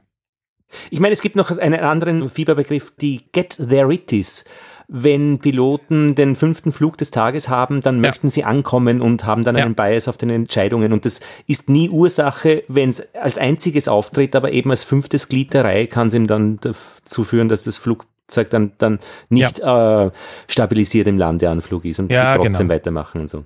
Mhm. Es gibt ja auch noch so eine Kulturgeschichte mit den Lichtern im Cockpit, dass man praktisch die Falschlichter mhm. orange macht und als einziges Licht leuchten lässt oder alles ist grün und das, was dann orange leuchtet, stimmt dann nicht und solche Geschichten. Oder alles ist alles, alles ist dark und ja. nur das, was Aufmerksamkeit braucht, leuchtet. Genau, absolut. Ich habe da einen Studenten für Cockpitbau oder Design äh, aus Toulouse getroffen auf einer kanadischen Ziegenfarm und die Frage ist, was macht er auf einer kanadischen Ziegelfarm? Ich man kann auch fragen, was ich dort mache. Urlaub. Ja, äh, man kann dort, da gibt's, das heißt WUFEN, äh, so ein weltweites äh, System, da kann man auf Biobauernhöfe mitarbeiten für Kost und Quartier. Und ich war dort mit meinen Kindern zwei Wochen und es war super Geil. nett, ja, für äh, Ziegen-Yoga gab's, es wurde kein Tier gegessen, äh, gute Laune daher am Bauernhof, ja. äh, Alpakas waren dabei und eben dieser französische Student für Cockpit Design. Ich habe gefragt, was machst denn du da? Und er hat gesagt, sie müssen das machen, machen als Teil der Ausbildung, irgendetwas in irgendeinem anderen Teil der Welt, in irgendeiner Organisation mitzuarbeiten, einfach um andere Kulturen mitzukriegen, wie die miteinander arbeiten. Mhm. Das hat mir schon ganz gut gefallen. Mhm. Weil im Cockpit natürlich, du kannst ja dann unter Umständen mit jemandem gepaart werden als Pilotin oder als Pilot, Co-Pilot. Wobei, war der Pilot oder war der, Nein, der, war, der äh, Cockpit-Designer? Der war Cockpit-Designer oder in Ausbildung. Okay. Mhm. Das heißt, die lernen ja. schon in der Ausbildung eben diese unterschiedlichen Kulturen einfach äh, reinzudenken. Ja. Zumindest einmal nur zu denken. Ja, genau. Die Frage ist ja eben auch, was tut denn jetzt ein Mensch, wenn ein Problem passiert? Also, ja, mir, mir wird warm im Bauch. Also ich, komisches, äh, komisches Gefühl, ist immer ein Signal des Körpers. Ja. ja. Und wenn es aber ganz genau. schnell geht, dann, dann, dann, es gibt schon noch so eine Phase, wo es ohne dieses Warm geht, weil das warm ist, wenn Zeit bleibt. Ja. Genau. Und deshalb ist zum Beispiel ein Grundsatz des Systemdesigns, dass man Systeme so designen sollte, dass es zwar dann irgendwann möglicherweise einen Eingriff des Menschen braucht, aber dass man dafür sorgt, dass das nicht unter Zeitdruck passiert. Ja. Also wir hatten mal eine Episode zur Kernkraftwerkssteuerung. Mhm. Da waren wir, ich glaube in Duisburg war das, da gibt es so eine Firma, die hat äh, von allen deutschen Kernkraftwerken die Leitstände nachgebaut und die machen da die Ausbildung. Ja. Und da ist es eben so, dass ein Zulassungskriterium für solche Kernkraftwerkssteuerungssysteme darin besteht, dass wenn ein Fehler auftaucht, die Systeme dieses Problem für ungefähr eine halbe Stunde im Griff behalten müssen, automatisch, mhm. bevor dann der Mensch eingreifen muss, damit der Zeit hat, in die Procedures reinzugucken, ins Handbuch reinzugucken und dann kontrolliert das Richtige zu tun, statt in der Hektik vielleicht Fehler zu machen. Weil in der Hektik werden nämlich Aufgaben eliminiert und ganze Handlungsketten ausgelassen unter Umständen, genau. die man sonst drauf hat. Genau. Und in der Fliegerei ist es eben auch so, wenn dir zum Beispiel im Reiseflug oben ein Triebwerk ausfällt, scheißegal. Mhm. Da kannst du die Checkliste rausholen mhm. und ganz strukturiert die Wiederanlassprozedur oder was auch immer dann durchgehen. Und was eben zum Beispiel dieses Beispiel von vorher mit dem ausgefallenen Motor im Segelflieger so gefährlich macht, ist, dass wenn der Motor nicht anläuft, dann bist du schon niedrig. Dann hast du schon keine Zeit mehr. Und dann, dann kannst du eben, dann musst du eigentlich fast intuitiv handeln. Mhm. Und deshalb trainiert man solche Dinge. Ja, ja. Also da kommt ja Training ins Spiel, ne? dass man dann intuitiv, ohne nachzudenken, das Richtige tut. Gestern am Fahrrad. Das war perfekt mit dem Abstoßen. Genau. Wobei du das nicht trainierst. Ja, über die Jahre ja? hat man es drauf. Naja, gut, aber, aber, aber, aber, Training, formales Training. Absolut. Die Airlines, es gibt bestimmte Dinge, wo du schnell reagieren musst. Und das sind die, die man beim jährlichen oder sechsmonatlichen Simulator-Check natürlich besonders gern durchspielt. Ja, also es gibt da die, äh, na, holt er das Handbuch raus und macht er das Richtige. Also sozusagen kann man sich darauf verlassen, dass er nicht improvisiert, sondern by the book arbeitet. Ja. Bei den Dingen gibt es dann quasi nicht das Zeitproblem. Und die anderen Dinge, die man überprüft, ist eben, reagiert er im Zweifelsfall richtig, intuitiv, mit dem nicht nachdenkenden Gehirn. Und so Geschichten, dass man das nicht macht, wenn es ein Problem gibt, die Steuerung übergibt, you have the controls, und das aber so plötzlich macht. Das macht man eigentlich nicht. Also eigentlich. Das ist eben äh, bei, bei so einer Geschichte vorgekommen, dass eben das dann dazu geführt hat, dass der Pilot dann zusätzlich ein Problem hatte und er hatte die Eingaben am Stick vorher nicht mitgekriegt, hat praktisch vom Co-Pilot sofort das übertragen bekommen. Normalerweise fragt man, äh, bahnt man ja. das an und ihr auf der Controls und zack und das war dann, er hat dann nach unten gesteuert und das war ihm zusätzlich und das hat das Flugzeug dann in den Boden, also auf die Landebahn gerammt. Aber ein typischer Fall für eine, eine spe sehr spezielle Geschichte, die dann halt auch zu einer sehr speziellen ja. Unfall geführt hat. Das war in einem Airbus, oder? Weiß ich nicht genau, also in einer dieser Beispiele, die ich gelesen habe. Weil da gibt es auch so ein Thema, ähm, Airbus hat ja dieses Fly-by-Wire-System, wo die beiden Piloten jeweils diesen Sidestick haben. Ja. Und dieser Sidestick hat kein Force-Feedback. Also ne, weder vom Flugzeug, Aha. also wenn das Flugzeug durch Turbulenz fliegt, wackelt dein Knüppel nicht. Mhm. Und außerdem bewegt sich der Knüppel des Co-Piloten nicht, wenn der, wenn der, also die beiden Knüppel sind nicht gekoppelt. Ja. Und das bedeutet eben, sondern was der, was der Airbus macht, ist, der summiert die Signale. Ah. Also wenn der eine den Knüppel ein bisschen nach vorne tut und der andere ein bisschen nach hinten, dann passiert gar nichts. Jesus, und, ist das gescheit oder nicht gescheit? Ja, da gibt es durchaus, da diskutiert man drüber, ja. Das ist ja wie in der und, Küche, wenn ich äh, mit meiner Frau koche, also mehr Zwiebel rein, weniger und so weiter, im Sommer lassen wir es. Ja, ja. Und dann führt es eben dazu, dass eben der Co-Pilot zum Beispiel nicht mitfühlen kann, welche Steuereingaben der Pilot gerade macht. Mhm Mhm. Und wenn man dann so eine, so eine gehektisierte Steuerübergabe bekommt, mhm. dann ist das sicherlich nicht unbedingt zuträglich für das, was man als Situational Awareness bezeichnet. Also quasi dieses, ich verstehe, was der Flieger gerade tut. Weil wenn der Flieger gerade ausfliegt und das macht er nur deshalb, weil der Pilot aktiv gegensteuert oder aktiv stabilisiert, ist es ja eine andere Situation, als wenn der Flieger von selber gerade ausfliegt. Und dann, ja, ja. Ne, der, der Co-Pilot muss ja dann übernehmen. Also auch aktiv tun. Und das ist, ich glaube, die meisten sind der Meinung, dass das nicht so das allergeilste Design ist. Ja. Da gab es beim äh, Airbus 380 eine der ersten Flüge in, äh, ich glaube, Qantas in Singapur. Da war so ein nicht contained Engine, irgendwas, mhm. also ein Loch gerissen. Und was mich fasziniert und beeindruckt hat, da waren glaube ich, relativ viele äh, Menschen im Cockpit und die haben einfach über Stunden Checklisten abgearbeitet und sind da in der Luft ihre Runden geflogen, bis alles klar war und dann sind sie eben gelandet. Und ja. das, das ist schon eine Stärke der Luftfahrt, würde ich mal sagen, äh, solche ja. Dinge in aller Ruhe zu machen, also in der Nicht-Hektik. Genau, also ich würde behaupten, dass eigentlich alle Ausfälle in der Luftfahrt, wo keine Hektik passiert oder die, die, die einfach inhärent ein bisschen Zeit mitbringen, mhm. Die hat die Luftfahrt so weit durch Prozeduren oder Redundanzen im Engineering im Griff, dass da mit einem halbwegs kompetenten Pilot eigentlich nichts passiert. Mhm. Deshalb gibt es ja da für jeden Scheiß eine Vorschrift und eine Prozedur. Ja? Mhm. Das ist übrigens auch ein interessantes Ding. Wenn jetzt das technische, also wenn wir eine Situation haben, wo es ein technisches System gibt, das eigentlich alles kann, aber im Fehlerfall der Mensch einspringen soll, mhm. dann ist eben die Frage, soll der Mensch einspringen, um vordefinierte Prozeduren auszuführen? Also war der Systemdesigner einfach zu faul, diese Prozeduren auch zu automatisieren? Beziehungsweise zu faul, das klingt zu negativ. Macht man das mit Absicht? Also äh, der Mensch ist da eigentlich nichts anderes als eine andere Maschine. Mhm. Ja? Oder erwartet man, dass wenn der Mensch einspringt, er mit seiner Allgemeinerfahrung, ja, so General Flying Skills, improvisiert und die Situation rettet. Das sind ja zwei ganz unterschiedliche Dinge. Ja? ja, aber das ist schon ein, eine schwerwiegende Geschichte, weil wie hättest denn du deine Flugerfahrung zusammenkriegen können, wenn du nicht dieses Motorproblem oder eben mit den Bremsen ausgefahren erlebt hättest? Das macht dich ja jetzt zu einem besseren Piloten. Wenn genau. das alles nur praktisch dabei sein und im Krisenfall, wie kannst du den Krisenfall lösen, wenn du keine Krisenfalllösungskompetenz hast? Ah, durch Training. Training. Training. Also du musst natürlich, wenn du dich als Plan B auf den Mensch verlässt, dann musst du natürlich trainieren. Ich wollte nur sagen, es gibt Fälle, wo der Mensch einfach als, wenn man so will, redundantes, nach Vorschriften funktionierendes System einspringt. Also da ist der Mensch quasi wie eine, wie eine zweite Maschine.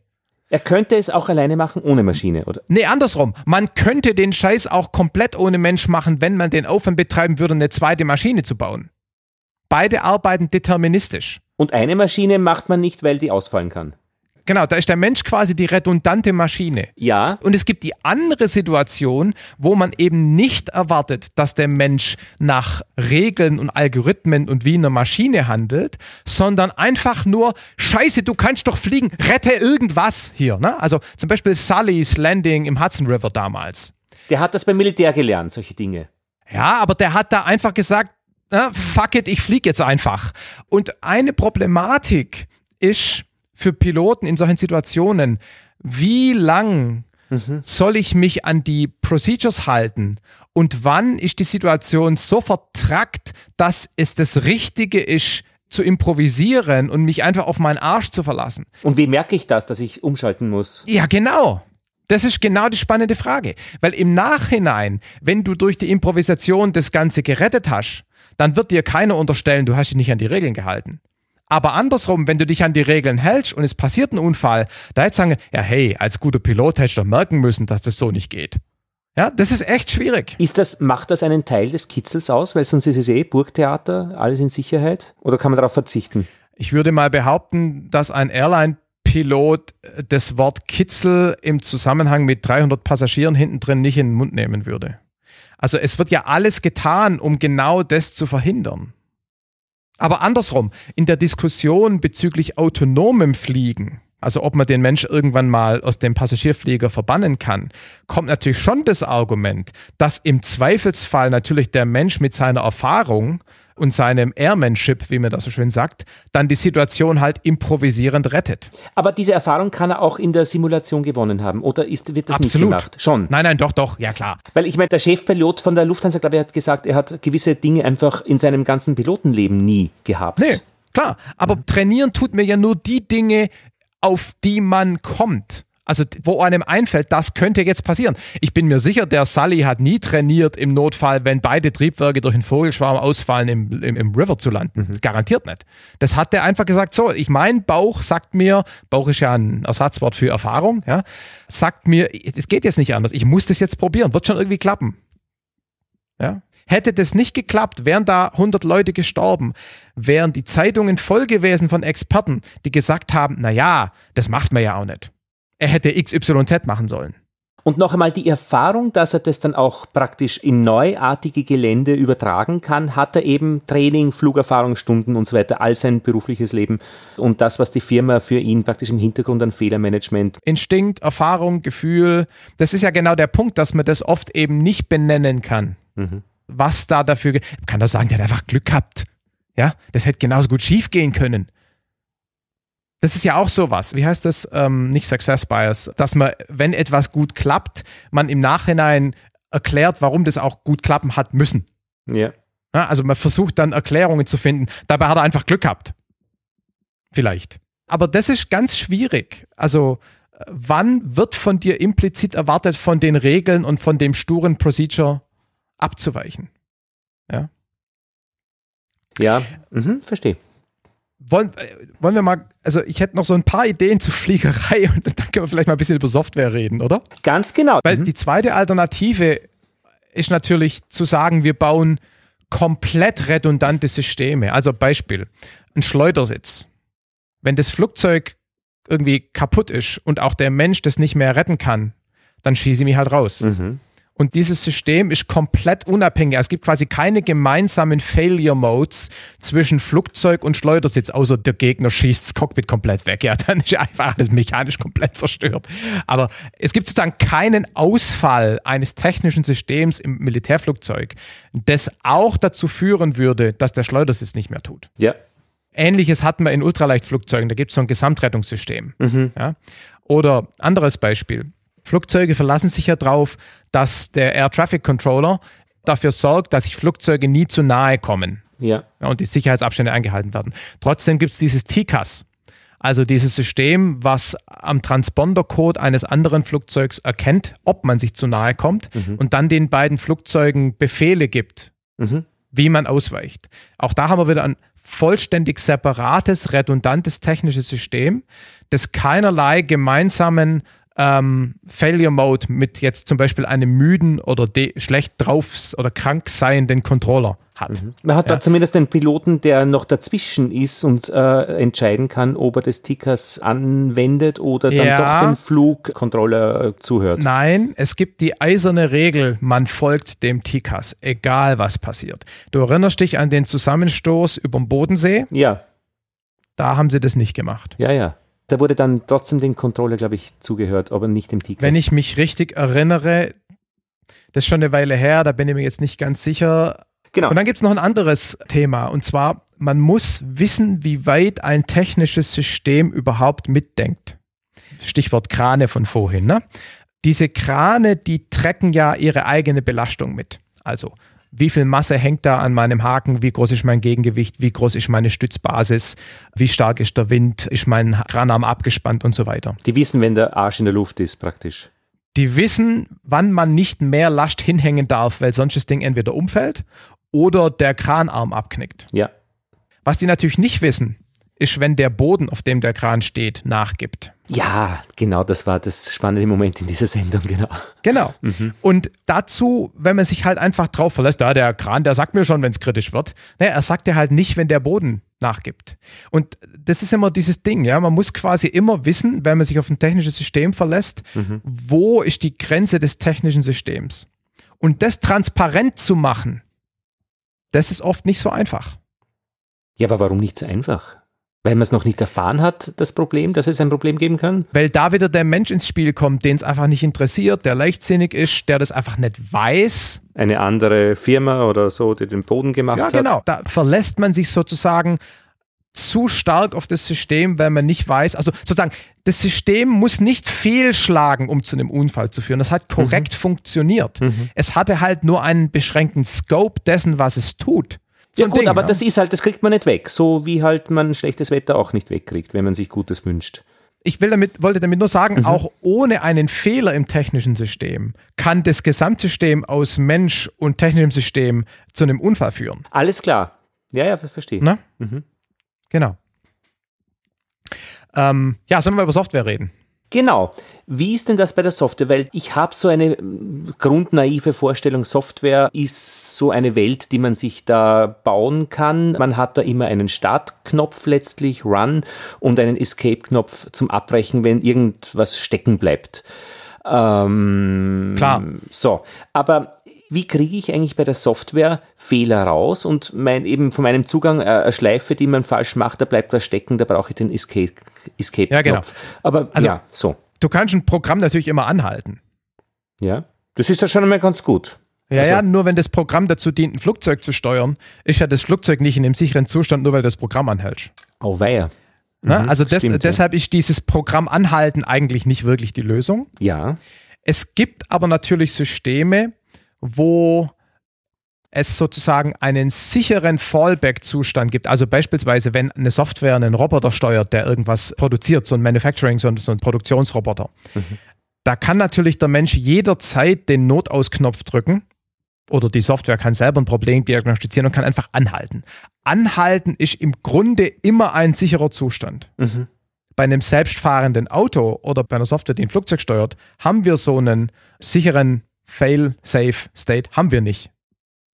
Ja, verstehe. Weil ja das Flugzeug trotzdem mit Hilfe dieser Software erstmal gelandet werden muss oder das Auto sicher angehalten. Ja. Und deshalb sind sicherheitskritische Systeme, zeichnen sich zum Beispiel unter anderem dadurch aus, dass sie eben keinen offensichtlichen solchen Fail-Safe-Zustand haben, in den sie immer treten können. Mhm. So. Und dann kommt dazu, dass Software mit das Komplexeste ist, was die Menschheit überhaupt bisher geschaffen hat. Ist das so? Warum? Ja, klar. Weil Komplexität entsteht ja durch interagierende Komponenten. Je mehr Teile miteinander zu tun haben in irgendeiner Form, desto mehr sozusagen kombiniertes Gesamtverhalten, man nennt das auch Emergenz, mhm. kann entstehen die man auch nicht vorhergesehen hat.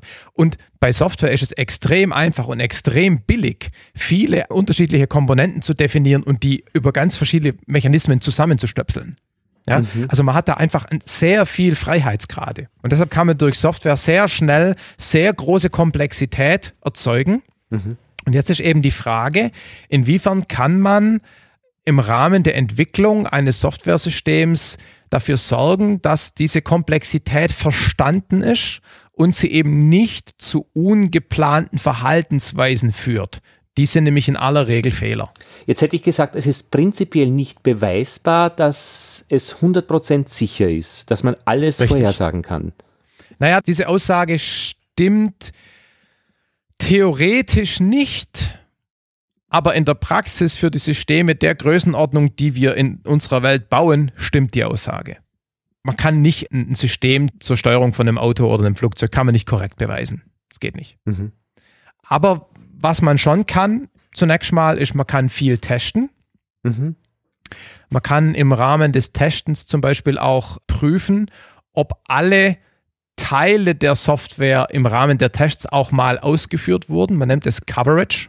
Ah, dass da nichts irgendwo herumliegt, das noch nie betrieben wurde. Genau. Es gibt sozusagen keine Pfade, die wir nie betreten haben. Ach. Aber natürlich kann so eine Coverage-Analyse, die passiert in aller Regel aufgrund relativ einfacher Kriterien. Also sind wir überhaupt mal an dieser Zeile vorbeigekommen oder war diese Bedingung hier überhaupt jemals mal true und mal false? Weil die Kombinatorik aus allen möglichen Kombinatoren, das, sind, das explodiert. Das sind so viele, das kann ich nie alles testen. Ja, und wie testet man das? Ich meine, da brauchst du wieder eine Software und die müsste dann ja wieder richtig sein. Klar, natürlich. Das ist ja immer das Problem, dass das natürlich auch in dem Testtool Fehler sein können. Aber da brauch, auf den Fall brauchen wir gar nicht eingehen. Die, die Probleme tauchen ja viel früher auf. Also, Aha. was man aber schon machen kann, es gibt Verifikationstools, die bestimmte Teile eines Algorithmuses oder eines Programms tatsächlich kombinatorisch vollständig explorieren können und dann wirklich zeigen können, dass da nichts passiert. Dann ist es de facto eine vollständige Exploration des Zustandsraums, wie man da sagt. Ja, da gibt es den Begriff symbolisches Model Checking, das sowas kann. Und wenn man Systeme entsprechend beschreibt, dann kann man da viel tun. Und gerade zum Beispiel bei solchen sicherheitskritischen Systemen in der Medizin oder im, im, im Fliegereibereich wird sowas auch eingesetzt. Mhm. Der Haken ist natürlich, da gibt es auch wieder ganz viele Haken. Also viele Leute, viele Engineers können das nicht einsetzen, weil es zu kompliziert ist für den Engineer, der damit arbeitet. Mhm. Ich würde mir das auch teuer bezahlen lassen, wenn ich äh, diese Software ja. eben entwickeln würde. Ja. Na klar. Und dann kommt auch dazu, dass auch dann diese Verifikationswerkzeuge wieder bestimmte Annahmen machen, die man von außen parametrieren muss. Und wenn dieser Mensch falsch parametriert, ist die Garantie, die das Werkzeug gibt, auch nicht haltbar. Also das ist alles schwierig. Ist das eigentlich versicherbar? Och, keine Ahnung, ich glaube nicht. Mhm glaube, man kann Software nicht versichern. So im Sinne eines Ärztefehlers oder ja. Ja, genau, statt ein Kunstfehler. Mhm. ich, ich, ehrlich gesagt, ich sollte das vermutlich wissen, weil ich baue ja so Scheiß. Aber ich weiß es, ich weiß es nicht. Na, du wüsstest das, wenn es wichtig wäre, würde ich mir sagen. Ja, genau. Mhm. Genau. Genau, also sozusagen, es gibt sozusagen den Ansatz, alle Zustände, alle Wege zu gehen. Genau, oder auch zum Beispiel die logische Kombinatorik von Entscheidungskriterien vollständig zu explorieren. Aber nichtsdestotrotz, man kann nie ein Gesamtsystem so verifizieren. Das ist einfach zu aufwendig. Also die, sozusagen die Verifikation würde so lange laufen, das Schreiben der Spezifikationen, also wie soll sich denn mein System überhaupt verhalten, wäre zu aufwendig. Also man hat da Schwierigkeiten. Und natürlich, wie gesagt, man, man, kann ja immer nur so eine Verifikation bezüglich einer zweiten Beschreibung des erwarteten Verhaltens machen. Ja, richtig. Wie erkenne ich denn, dass sie funktioniert? Genau. Das macht man halt in aller Regel so, dass man neben der Implementierung des Systems, das ist quasi der Quellcode, hat man eben noch eine Spezifikation, die abstrakter und mit Hilfe einer anderen Sprache und idealerweise durch eine andere Person, Stichwort Common Failure Modes, ne, mhm. das Ganze nochmal beschreibt und dann prüft man das eine gegen das andere. Mhm. Und man kriegt natürlich durch so eine Redundanz und gegenseitiges Prüfen, kriegt man schon findet man schon Fehler. Man kriegt dadurch schon Vertrauen in die Software. Also das ist schon ein valider Ansatz, solange man nicht erwartet, dass er idiotensicher ist. Weil wenn der Idiot die Spezifikation schreibt, na, dann, dann habe ich nichts gewonnen. Na gut, und vielleicht kann man auch den Einsatz eingrenzen, wenn ich genau weiß, was die Software können muss und dieses Gebiet definiere, dann ja. können ja durchaus Fehler passieren, wenn das außerhalb dieser Gebiete ist. Richtig. Aber dann muss man natürlich irgendwie, idealerweise selber durch Software, überprüfen, dass dieser Raum des Erlaubten nicht verlassen wird. Mhm. Und das ist dann eben sozusagen der zweite Ansatz, nämlich dass man Software baut, die sich, während sie läuft, selber überwacht. Mhm.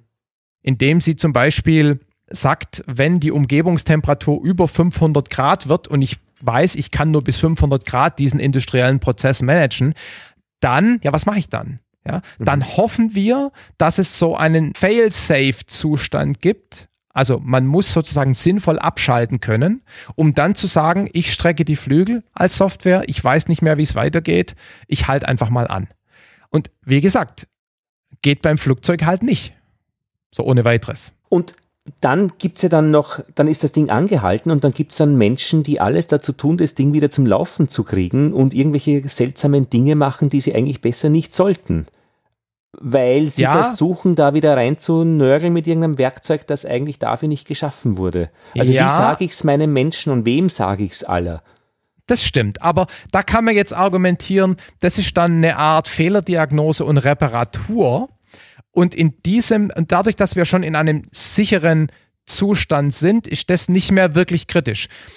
Wobei das auch nicht ganz stimmt, weil da kommen jetzt wirtschaftliche Gesichtspunkte rein. Man will ja ein System möglichst, eine möglichst hohe Uptime haben, ja soll ja möglichst verfügbar sein. Und wenn man dann ewig reparieren muss, ist dieser wirtschaftliche Faktor wieder nicht mehr erreichbar. Irgendwann gibt es dann einen Chef, der dann sagt, hey, macht's das bitte. Genau, mhm. genau. Und dann haben wir diese Situationen, wo, wo die Organisation vielleicht Druck macht und dadurch die Engineers Fehler machen und das System, wenn es wieder gestartet wird, in die Vollkatastrophe läuft, weil sie nämlich zum Beispiel einen Sensor abgeklemmt haben, der der vorher möglicherweise blödsinnige Temperaturen geliefert hat, damit sie das Ding, na, du Ja, siehst, ja, jetzt sind wir genau an richtig. diesem Ja, Punkt. Ja, Gibt es jetzt einen, eine Software, die den Schleudersitz auslöst?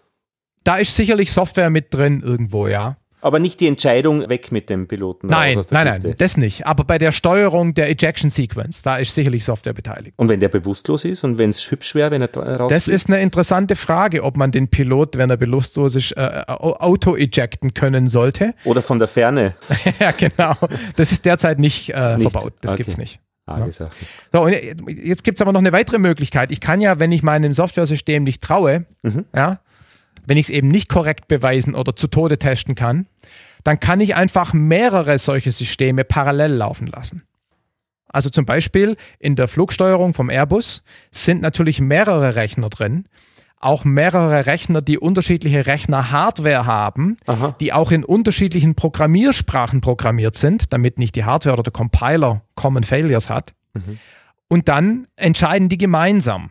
Und sie müssen sozusagen eine Mehrheitsentscheidung treffen. Müssen halt auch miteinander reden können und eine Entscheidungsfindungsprozedur vordefiniert haben. Genau.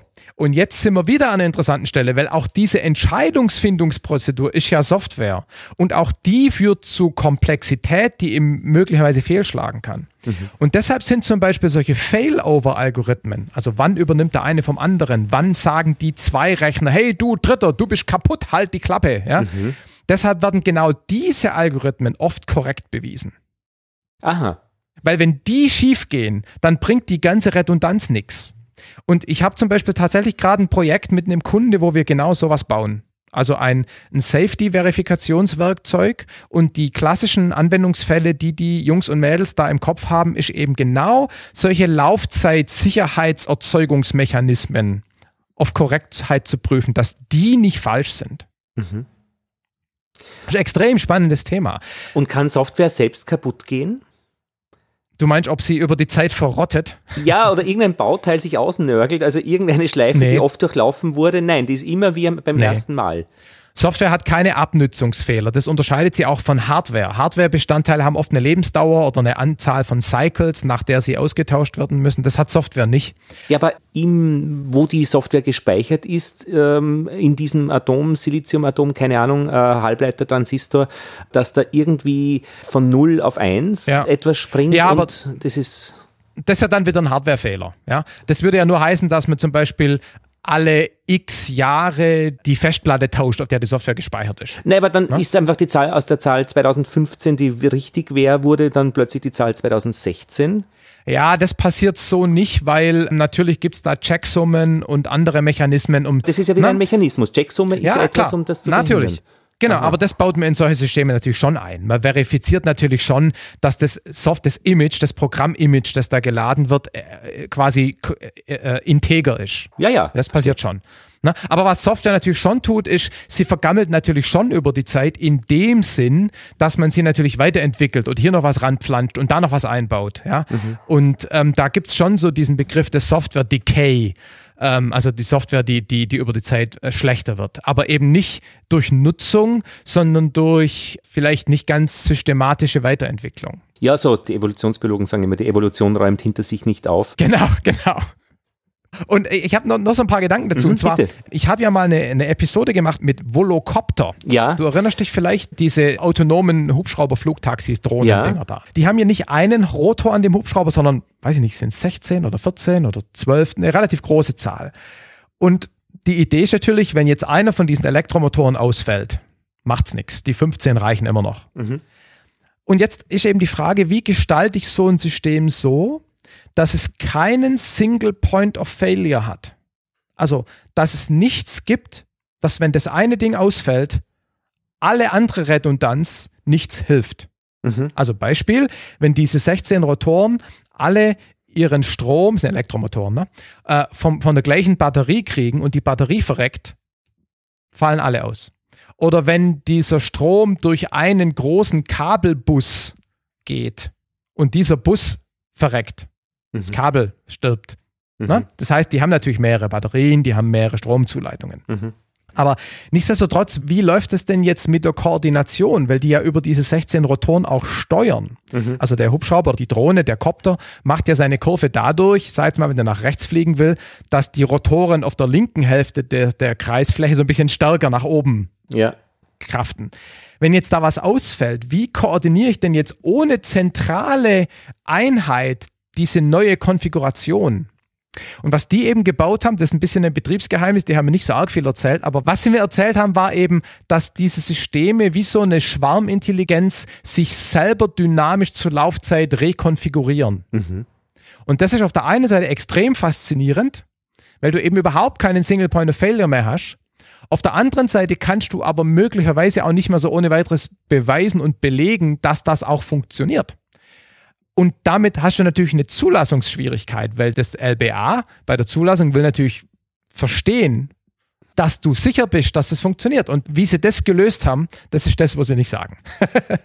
ja, spannend. Genau an diese Stelle kann ich mich erinnern. Ganz genau. Ja. Genau. Mhm. Ich hätte noch einen Punkt zur Software. Und zwar eine andere Möglichkeit dafür zu sorgen, dass das resultierende Softwaresystem keine Fehler hat oder zumindest eine gewisse Klasse von Fehlern nicht hat, besteht natürlich daraus, Softwareentwicklungswerkzeuge zu verwenden, von denen ich weiß, dass sie keine Fehler machen. Mhm. Also es gibt zum Beispiel Compiler, insbesondere für die Sprache ADA, aber eben auch für C, deren Funktionsweise ist korrekt bewiesen. Das heißt, wenn das Programm also die, die übersetzen ein Programm korrekt in Maschinensprache. Und korrekt hat auch schon eine besondere Bedeutung. Korrekt heißt vollständig, heißt umfassend, heißt. Äh, genau. Heißt quasi, das ähm, laufende System in Maschinensprache hat das gleiche beobachtbare Verhalten, also die gleiche Semantik, wie das, was der Quellcode, den du vorne reinschiebst, bedeutet. Mhm immer unter der Annahme, dass der Entwickler weiß, was es bedeutet. Weil natürlich muss man dann verstehen, was die Sprache tun soll, was bei C mhm. schwierig ist. Aber der Punkt, es gibt auch an zum Beispiel Code-Generierungswerkzeuge. Wenn ich da äh, vorne rein ein, ein, ein Diagramm mal, das zum Beispiel ein zustandsbasiertes System repräsentiert, dann wird der daraus generierte C-Code garantiert genau sich so verhalten wie die Spezifikation am Anfang. Ja. Es ist aber so, dass manche solcher Tools Fehler haben. Bekannte Fehler. Ja. Und das ist auch erlaubt, weil nämlich dann der Entwicklungsprozess, an den man sich gefälligst zu halten hat bei sicherheitskritischen Systemen, vorschreibt, dass du als Engineer diese Fehler kennst und sie durch entsprechende Tests zeigst, dass sie nicht aufgetreten sind. Also auch da ist es eine Mischung aus, ich verlasse mich auf Werkzeuge und auf den Mensch, der sich an sozusagen die Checkliste und das Handbuch hält und auch dokumentiert, was er getan hat. Ja, auch da ist eine Mischung. Ich fordere gar nicht die Fehlerlosigkeit, sondern nur die Kenntnis der Exakt. Fehlerhaftigkeit. Genau. Mhm. Es müssen sämtliche Fehler bekannt und dokumentiert sein. Mhm. Und die entwickelnde Organisation muss dokumentieren und nachweisen, dass sie diese Fehler entweder irgendwie kompensiert hat oder dass sie geprüft hat, dass sie in diesem konkreten Fall nicht aufgetreten sind. Mhm. Das führt dazu, dass solche Softwareentwicklungsprozesse für solche sicherheitskritischen Systeme extrem ich würde sagen, lästig sind. Also es, es ist halt extrem reglementiert. Mhm. Ja? Also man muss halt extrem viel dokumentieren und sich an ganz viele spezifische Prozesse halten und Schritte halten. Und das ist natürlich nicht besonders kreativ und agil, aber natürlich nötig. Und kann das sein, dass die Menge an Dokumenten dann so stark zunimmt, dass man eigentlich nichts mehr schaffen Klar. kann? Sicher? Sicher, das Zeug liest kein Schwein. Also ich habe mal mit einem Kunde gearbeitet, die haben im Medizinbereich ein durchaus kritisches System gebaut und das war auch zugelassen. Also sprich, irgendjemand hat angeblich die ganzen Dokumente gelesen. Ja, und als wir die Dokumente dann mal angeguckt haben, also das, das ein Dokument, das war ein Word-Dokument, 23 Seiten lang, voll mit boolschen Ausdrücken. Also wenn das und nicht das und das und nicht das und das und nicht das, dann gilt folgendes. Und das haben die halt quasi einfach in Word reingehackt. Und Word überprüft sowas natürlich nicht. Mhm. Ja? Und da waren halt zig Fehler drin. Mhm. Trotzdem haben sie von der Behörde den Stempel bekommen, weil den Kram natürlich keiner liest. Ja? Mhm. Da gibt es Stichproben, und man hofft natürlich so ein bisschen, dass dadurch, dass man dokumentieren muss, man auch mehr drüber nachdenkt und dann weniger Fehler macht. Mhm. Und wenn man ehrlich ist, gibt es ja auch viele Software, die keine Fehler hat. Also ich meine, die Airbus-Flugsteuerung funktioniert schon.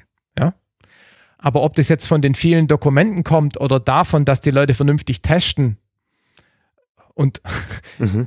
das ist so ein bisschen die Frage. Und es gibt auch einen Trend in dieser ganzen Safety-Prozess-Ecke, dass weniger auf Papier und mehr auf tatsächlich maschinell nachweisbare Sicherheit, also Beweise, Tests und weniger Dokumentation Wert gelegt wird. Verstehe. Ich meine, du bist ja ein Spezialist für verschiedene Sprachen und unterschiedliche Domänen. Domänen. Sprachen, ja? genau. Ja, und da genau. ist dieses Sicherheitsthema bei dir so ein immer genauso wichtiges Teil deiner Arbeit nee, oder steht schon im Vordergrund? Äh, ja, äh, was steht dann im Vordergrund? Ja, das ist eine interessante Frage, ne? weil also zum einen habe ich tatsächlich auch schon Projekte im Medizin- und im Automobilumfeld gehabt und da ist natürlich Sicherheit ein Thema. Ne? Ich hatte ja vorhin äh, erwähnt, ähm, wir bauen gerade mit einem Kunde dieses äh, Sicherheitsverifikationswerkzeug und da geht es ja explizit um Sicherheit mhm. und ich hatte eben auch ein Projekt äh, mit, einer, mit einer Firma, die haben Software Medical Devices gebaut und da haben wir eben durch entsprechende Redundanz in den Codegeneratoren und so weiter eben tatsächlich solche Sicherheit erzeugen müssen, haben das auch geschafft. Aber bei den meisten Kunden, mit denen ich arbeite, geht es letztendlich, wenn man ehrlich ist, um Geld, also um Produktivität. Mhm. Nur jetzt kann man natürlich anfangen, die Frage zu stellen, aus Sicht einer Firma, ist es wirklich schlimmer, wenn die pleite gehen durch wirtschaftliche Inkompetenz, weil die Software zu langsam oder zu unproduktiv ist, versus es stirbt jemand, weil die Software sicherheitskritisch. Natürlich gibt es da einen moralischen Unterschied. Mhm. Klar. Aber aus Sicht einer Firma, die Software baut, wo niemand stirbt, wenn sie fehlschlägt, mhm. aber sie verlieren ihren kompletten Marktanteil und sie gehen pleite. Mhm. Das ist im Prinzip fast genauso schlimm. Sterben auf einer anderen Ebene. Ja, genau.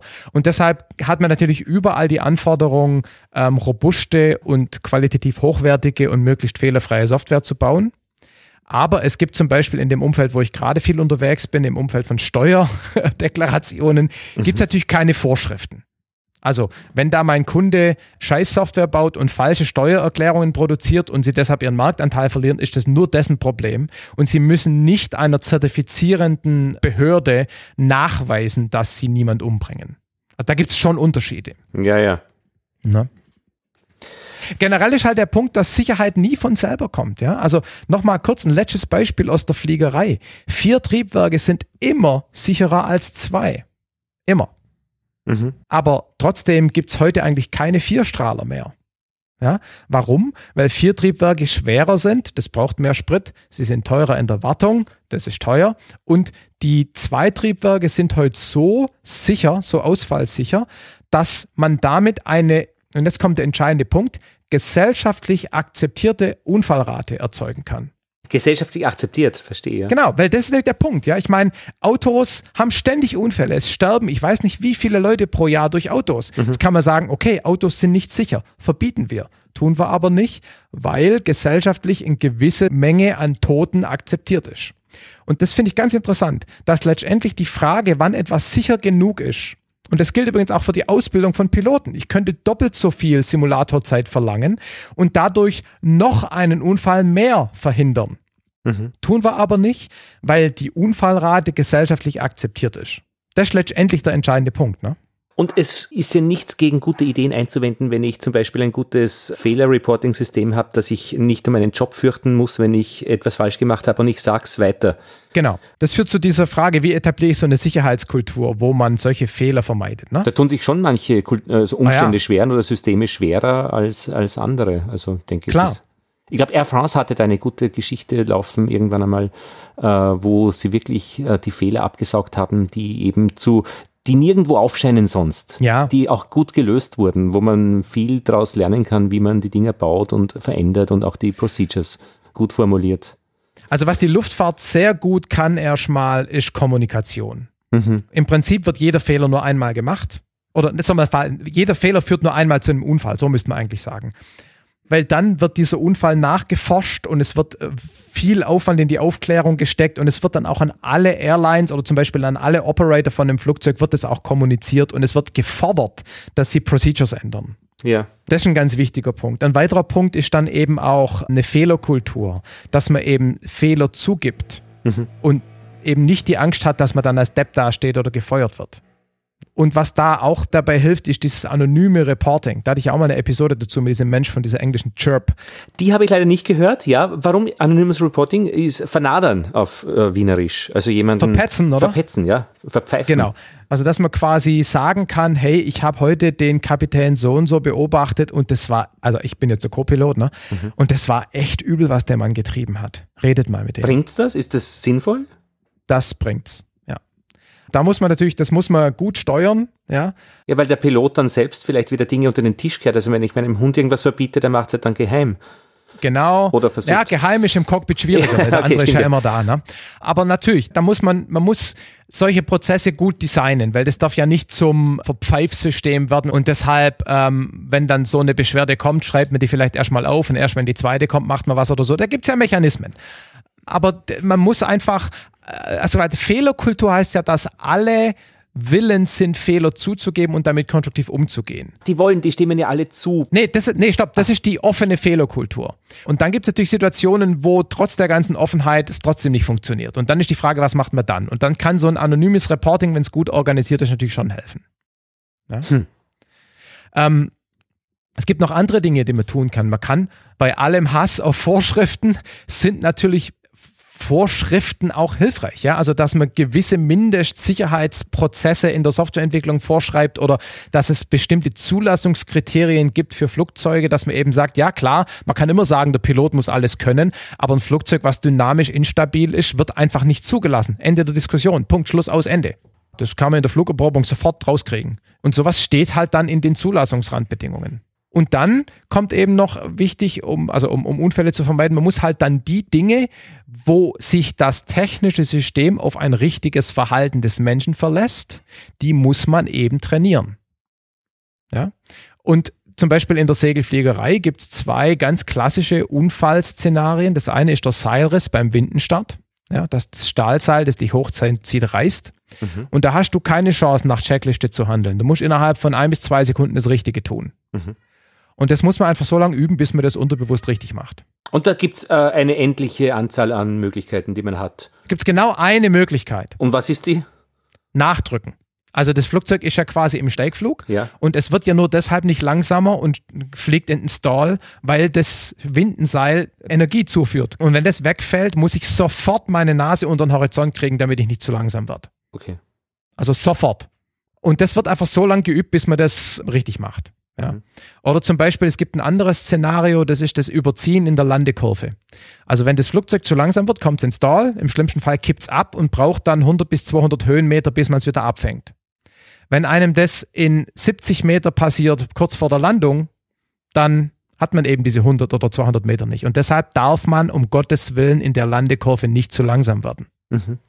Und das bläuen einem die Leute einfach ein, die Fluglehrer. Das kann man nicht üben, weil sonst sind wir tot. Aber man kann da regelmäßig drauf eingehen. Ne? Und das muss man in der Ausbildung einfach entsprechend betonen.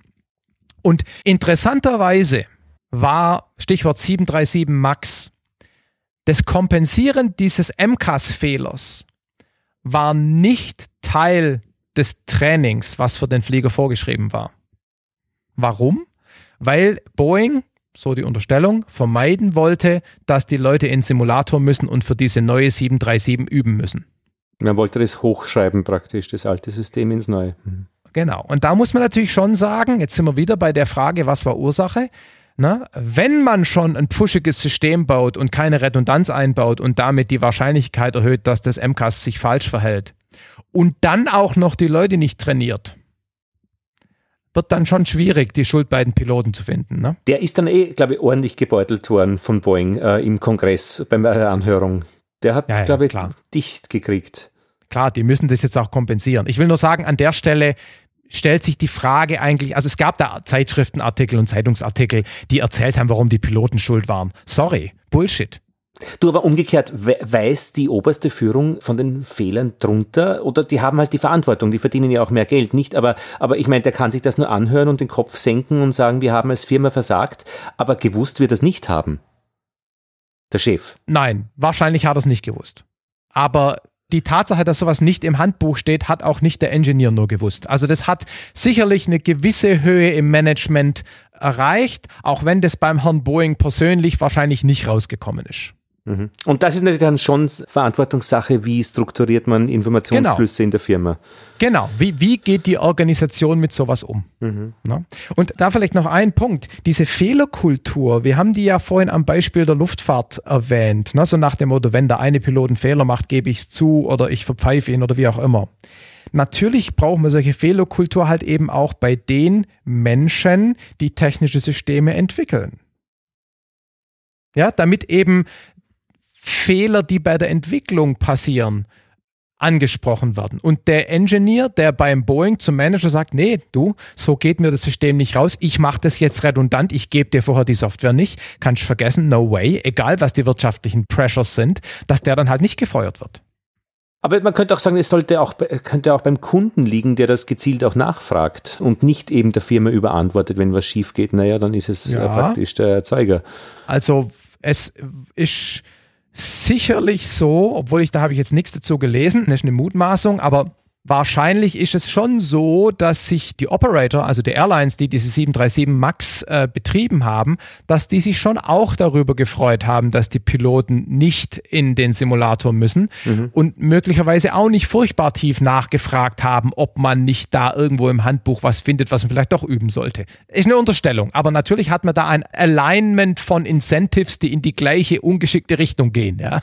Ich meine, interessant wäre schon noch so, so, so Failed Companies, die wegen praktisch falschen Fehlermanagement einfach ausgestorben sind, evolutionär, weil die sieht man ja heutzutage nicht mehr. Die, die jetzt existieren, haben es zumindest schon mit ihrer Fehlerkultur weit geschafft. Ja, oder sie bekommen halt so viel Subventionen, ne? Also oder sie sterben ich mein, bald aus. Also, ja, also ich, ich habe da keinen Einblick, aber ich würde natürlich schon sagen, dass die 737 Max-Geschichte Boeing schon, würde ich sagen, in eine Existenzkrise gebracht hat. Ja, ja. Die verdienen natürlich auch mit anderen Flugzeugen und mit Rüstungsgeschäften genug Geld. Aber sagen wir mal, eine kleinere Firma hätte sich sowas nicht leisten können.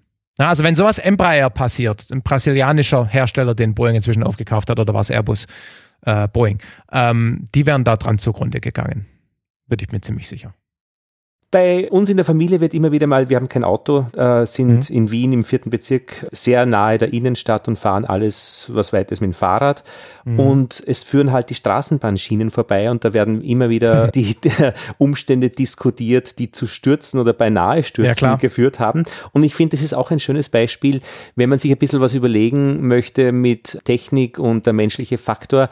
Also wenn ich da die Straße runterfahre und ich muss dann abbiegen und über die Schienen fahren, ich muss bremsen, ich muss auf 4 kmh bremsen, dann kann ich lenken, dann muss ich das Handzeichen richtig geben, dann kann ich rüber über die Schienen.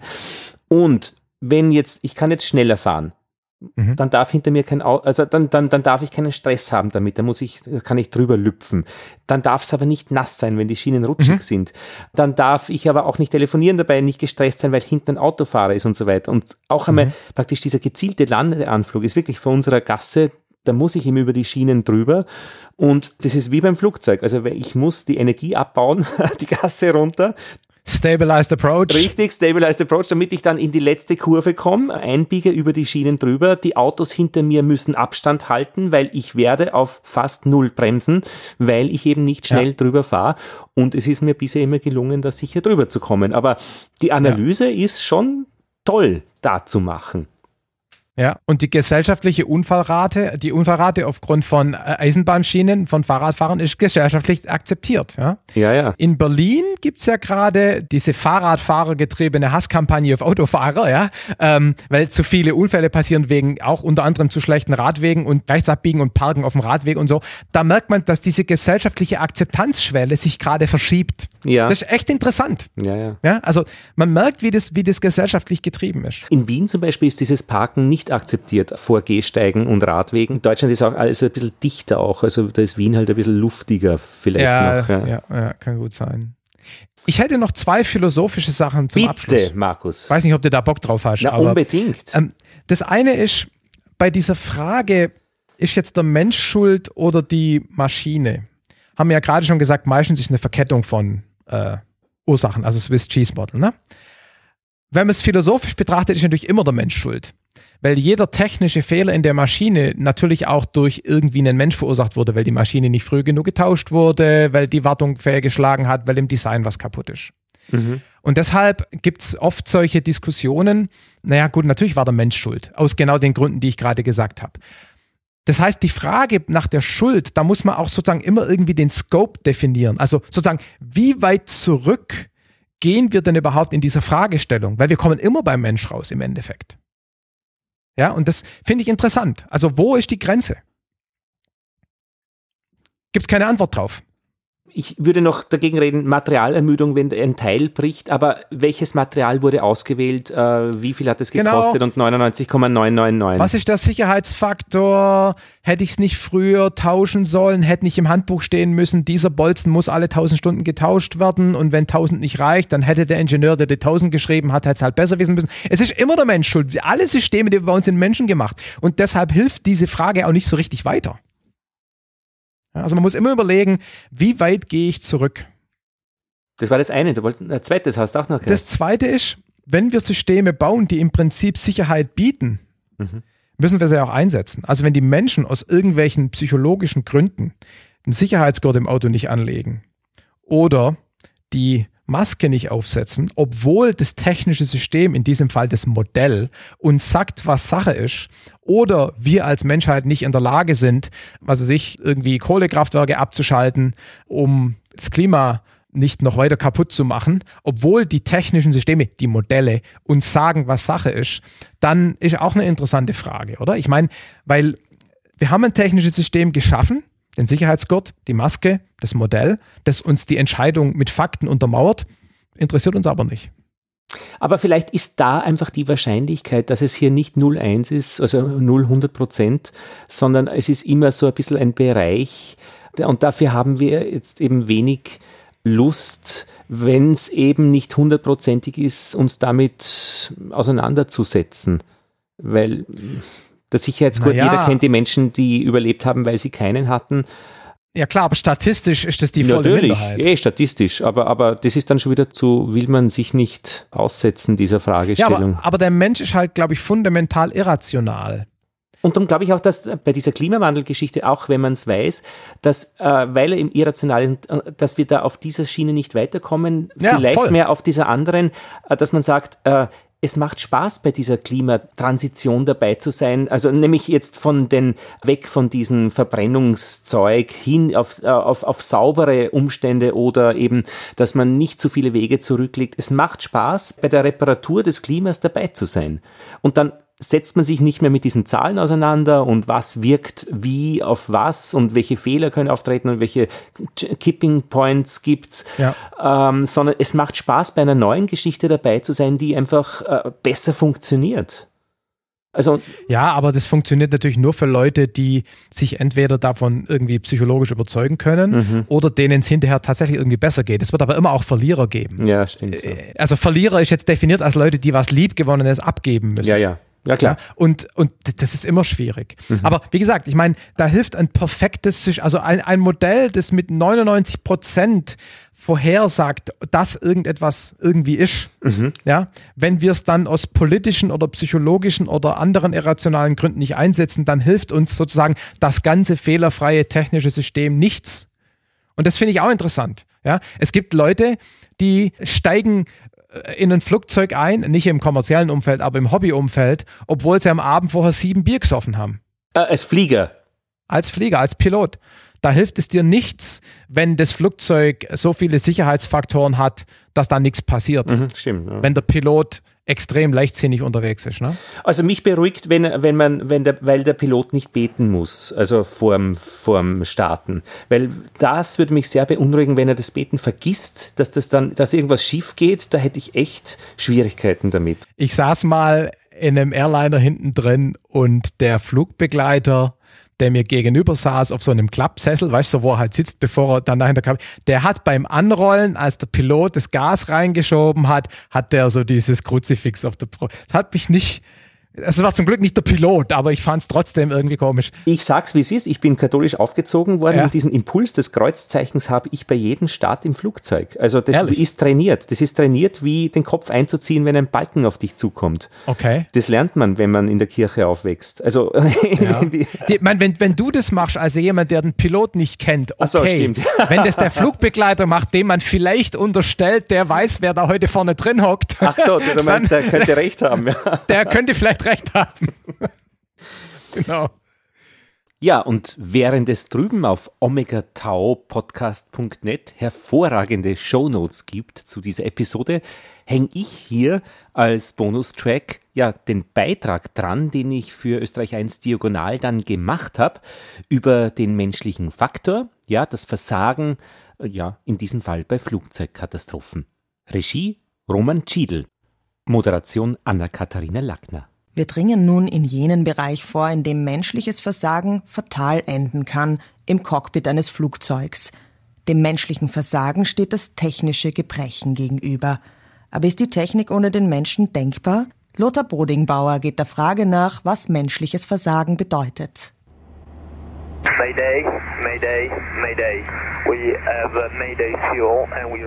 Es war kein ganz normaler Flug, schon von Beginn an.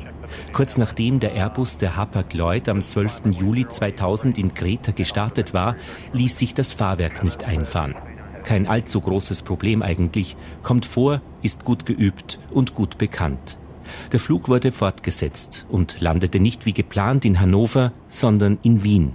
Allerdings am Acker vor der Landebahn. 143 Passagiere und acht Besatzungsmitglieder mussten das Flugzeug über die Notrutschen verlassen. Alle haben überlebt, aber 26 Personen wurden verletzt. Der Treibstoff war ausgegangen. Überraschend für die Piloten, denn der Flugrechner im Airbus 310 hätte eine geordnete Landung zumindest in München vorausberechnet. Was war passiert? Luftwiderstand. Wer mit ausgefahrenem Fahrwerk fliegt, braucht um die Hälfte mehr Treibstoff. Das wussten die Piloten, sie dachten aber, dass der Flugrechner das auch weiß und mit einbezieht in seine Berechnungen. Was macht es? Warum macht es das? Und was macht es als nächstes? Das fragen sich Pilotinnen und Piloten sehr häufig, wenn sie es mit komplexen Systemen zu tun haben, denen sie vertrauen müssen. Der Flugrechner ist so ein System. TCAS System Test Fail. Traffic, Traffic, Clear of Conflict. Und jetzt kommt das hätte dieses unscheinbare Wort, das die Verzweigungen des Schicksals in der Vergangenheit ermöglicht. Hätte der Pilot nicht versucht herauszufinden, was der Flugrechner macht, warum er das macht und was er als nächstes macht, hätte er seine Denkzeit verwenden können, eine bessere Lösung für das Problem Fahrwerk lässt sich nicht einziehen, zu finden. Bias heißt das auf Englisch, wenn Menschen ihre Gedanken in einem bestimmten Licht führen. Voreingenommenheit. Bias, eine gedankliche Schlagseite, die man erhält, weil vielleicht die Zeit knapp ist. Es gibt mehrere davon. Den Bestätigungsbias zum Beispiel. Die Lösungssuche konzentriert sich auf bisherige Annahmen. Der Aufmerksamkeitszuordnungsbias, er tritt unter Stress auf, die Reihenfolge strukturierter Abläufe wird verworfen und der Bedrohung geopfert. Und neben diversen Biases gibt es noch den Tunneleffekt, die Konzentration auf das Problem statt der Rundumsicht, die Aufgabeneliminierung, unter hoher Belastung werden ganze Handlungsketten ausgelassen und das Vertrauen in die eigene Kontrollfähigkeit, vulgo sich zu überschätzen. Plus Autoritätsgefälle im Cockpit, dem Co-Piloten fällt's auf und fragt sich, wie sag ich's dem Chef? Die Stresszunahme des Kommandanten wird aus der Sprachauswertung evident. Steht im Unfallbericht des Hapag-Lloyd-Flugs 3378 von Kreta zum Acker vor Wien. Symptome der Regression, Stottern und unvollständige Sätze, Äußerungen von Hoffnung und Angst sind in der Sprachauswertung nachweisbar. Die Piloten wurden von den Ereignissen überrascht, anstelle sie vorherzusehen. Sie flogen hinter ihrem Flieger her, so heißt es in der Fliegersprache.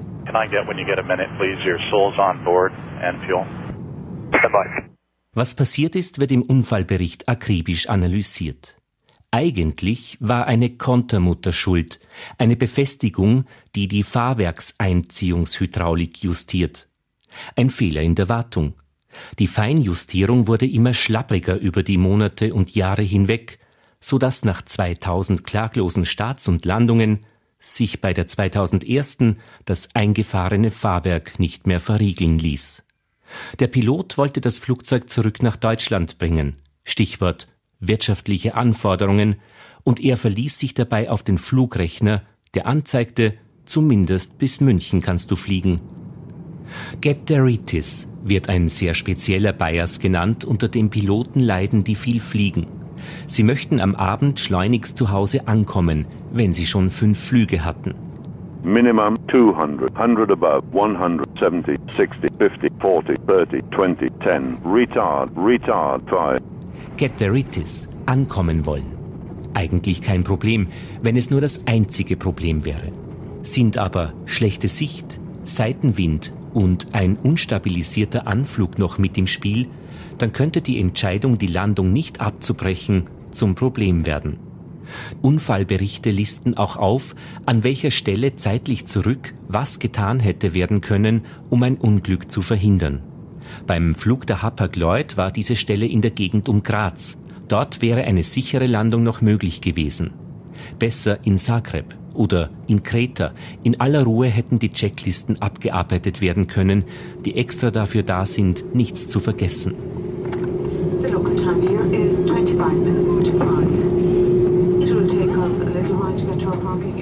Der Pilot hat seine Fluglizenz aufgrund dieses Unfalls verloren.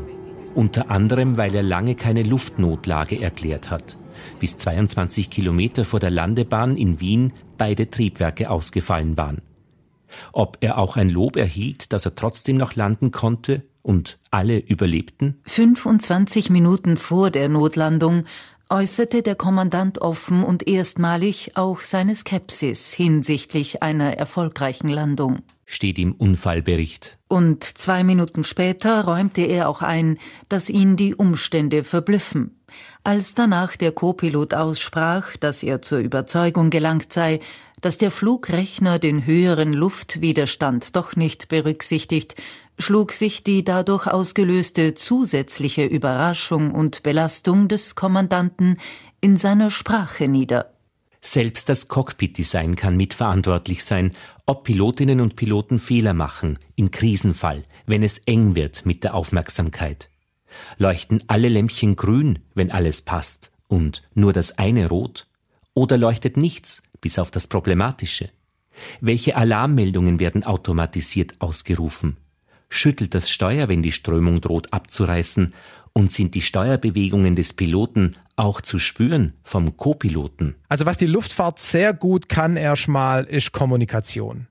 Jeder Fehler führt nur einmal zu einem Unfall, weil dann wird viel Aufwand in die Aufklärung gesteckt und es wird dann auch an alle Airlines kommuniziert und es wird gefordert, dass sie Procedures ändern.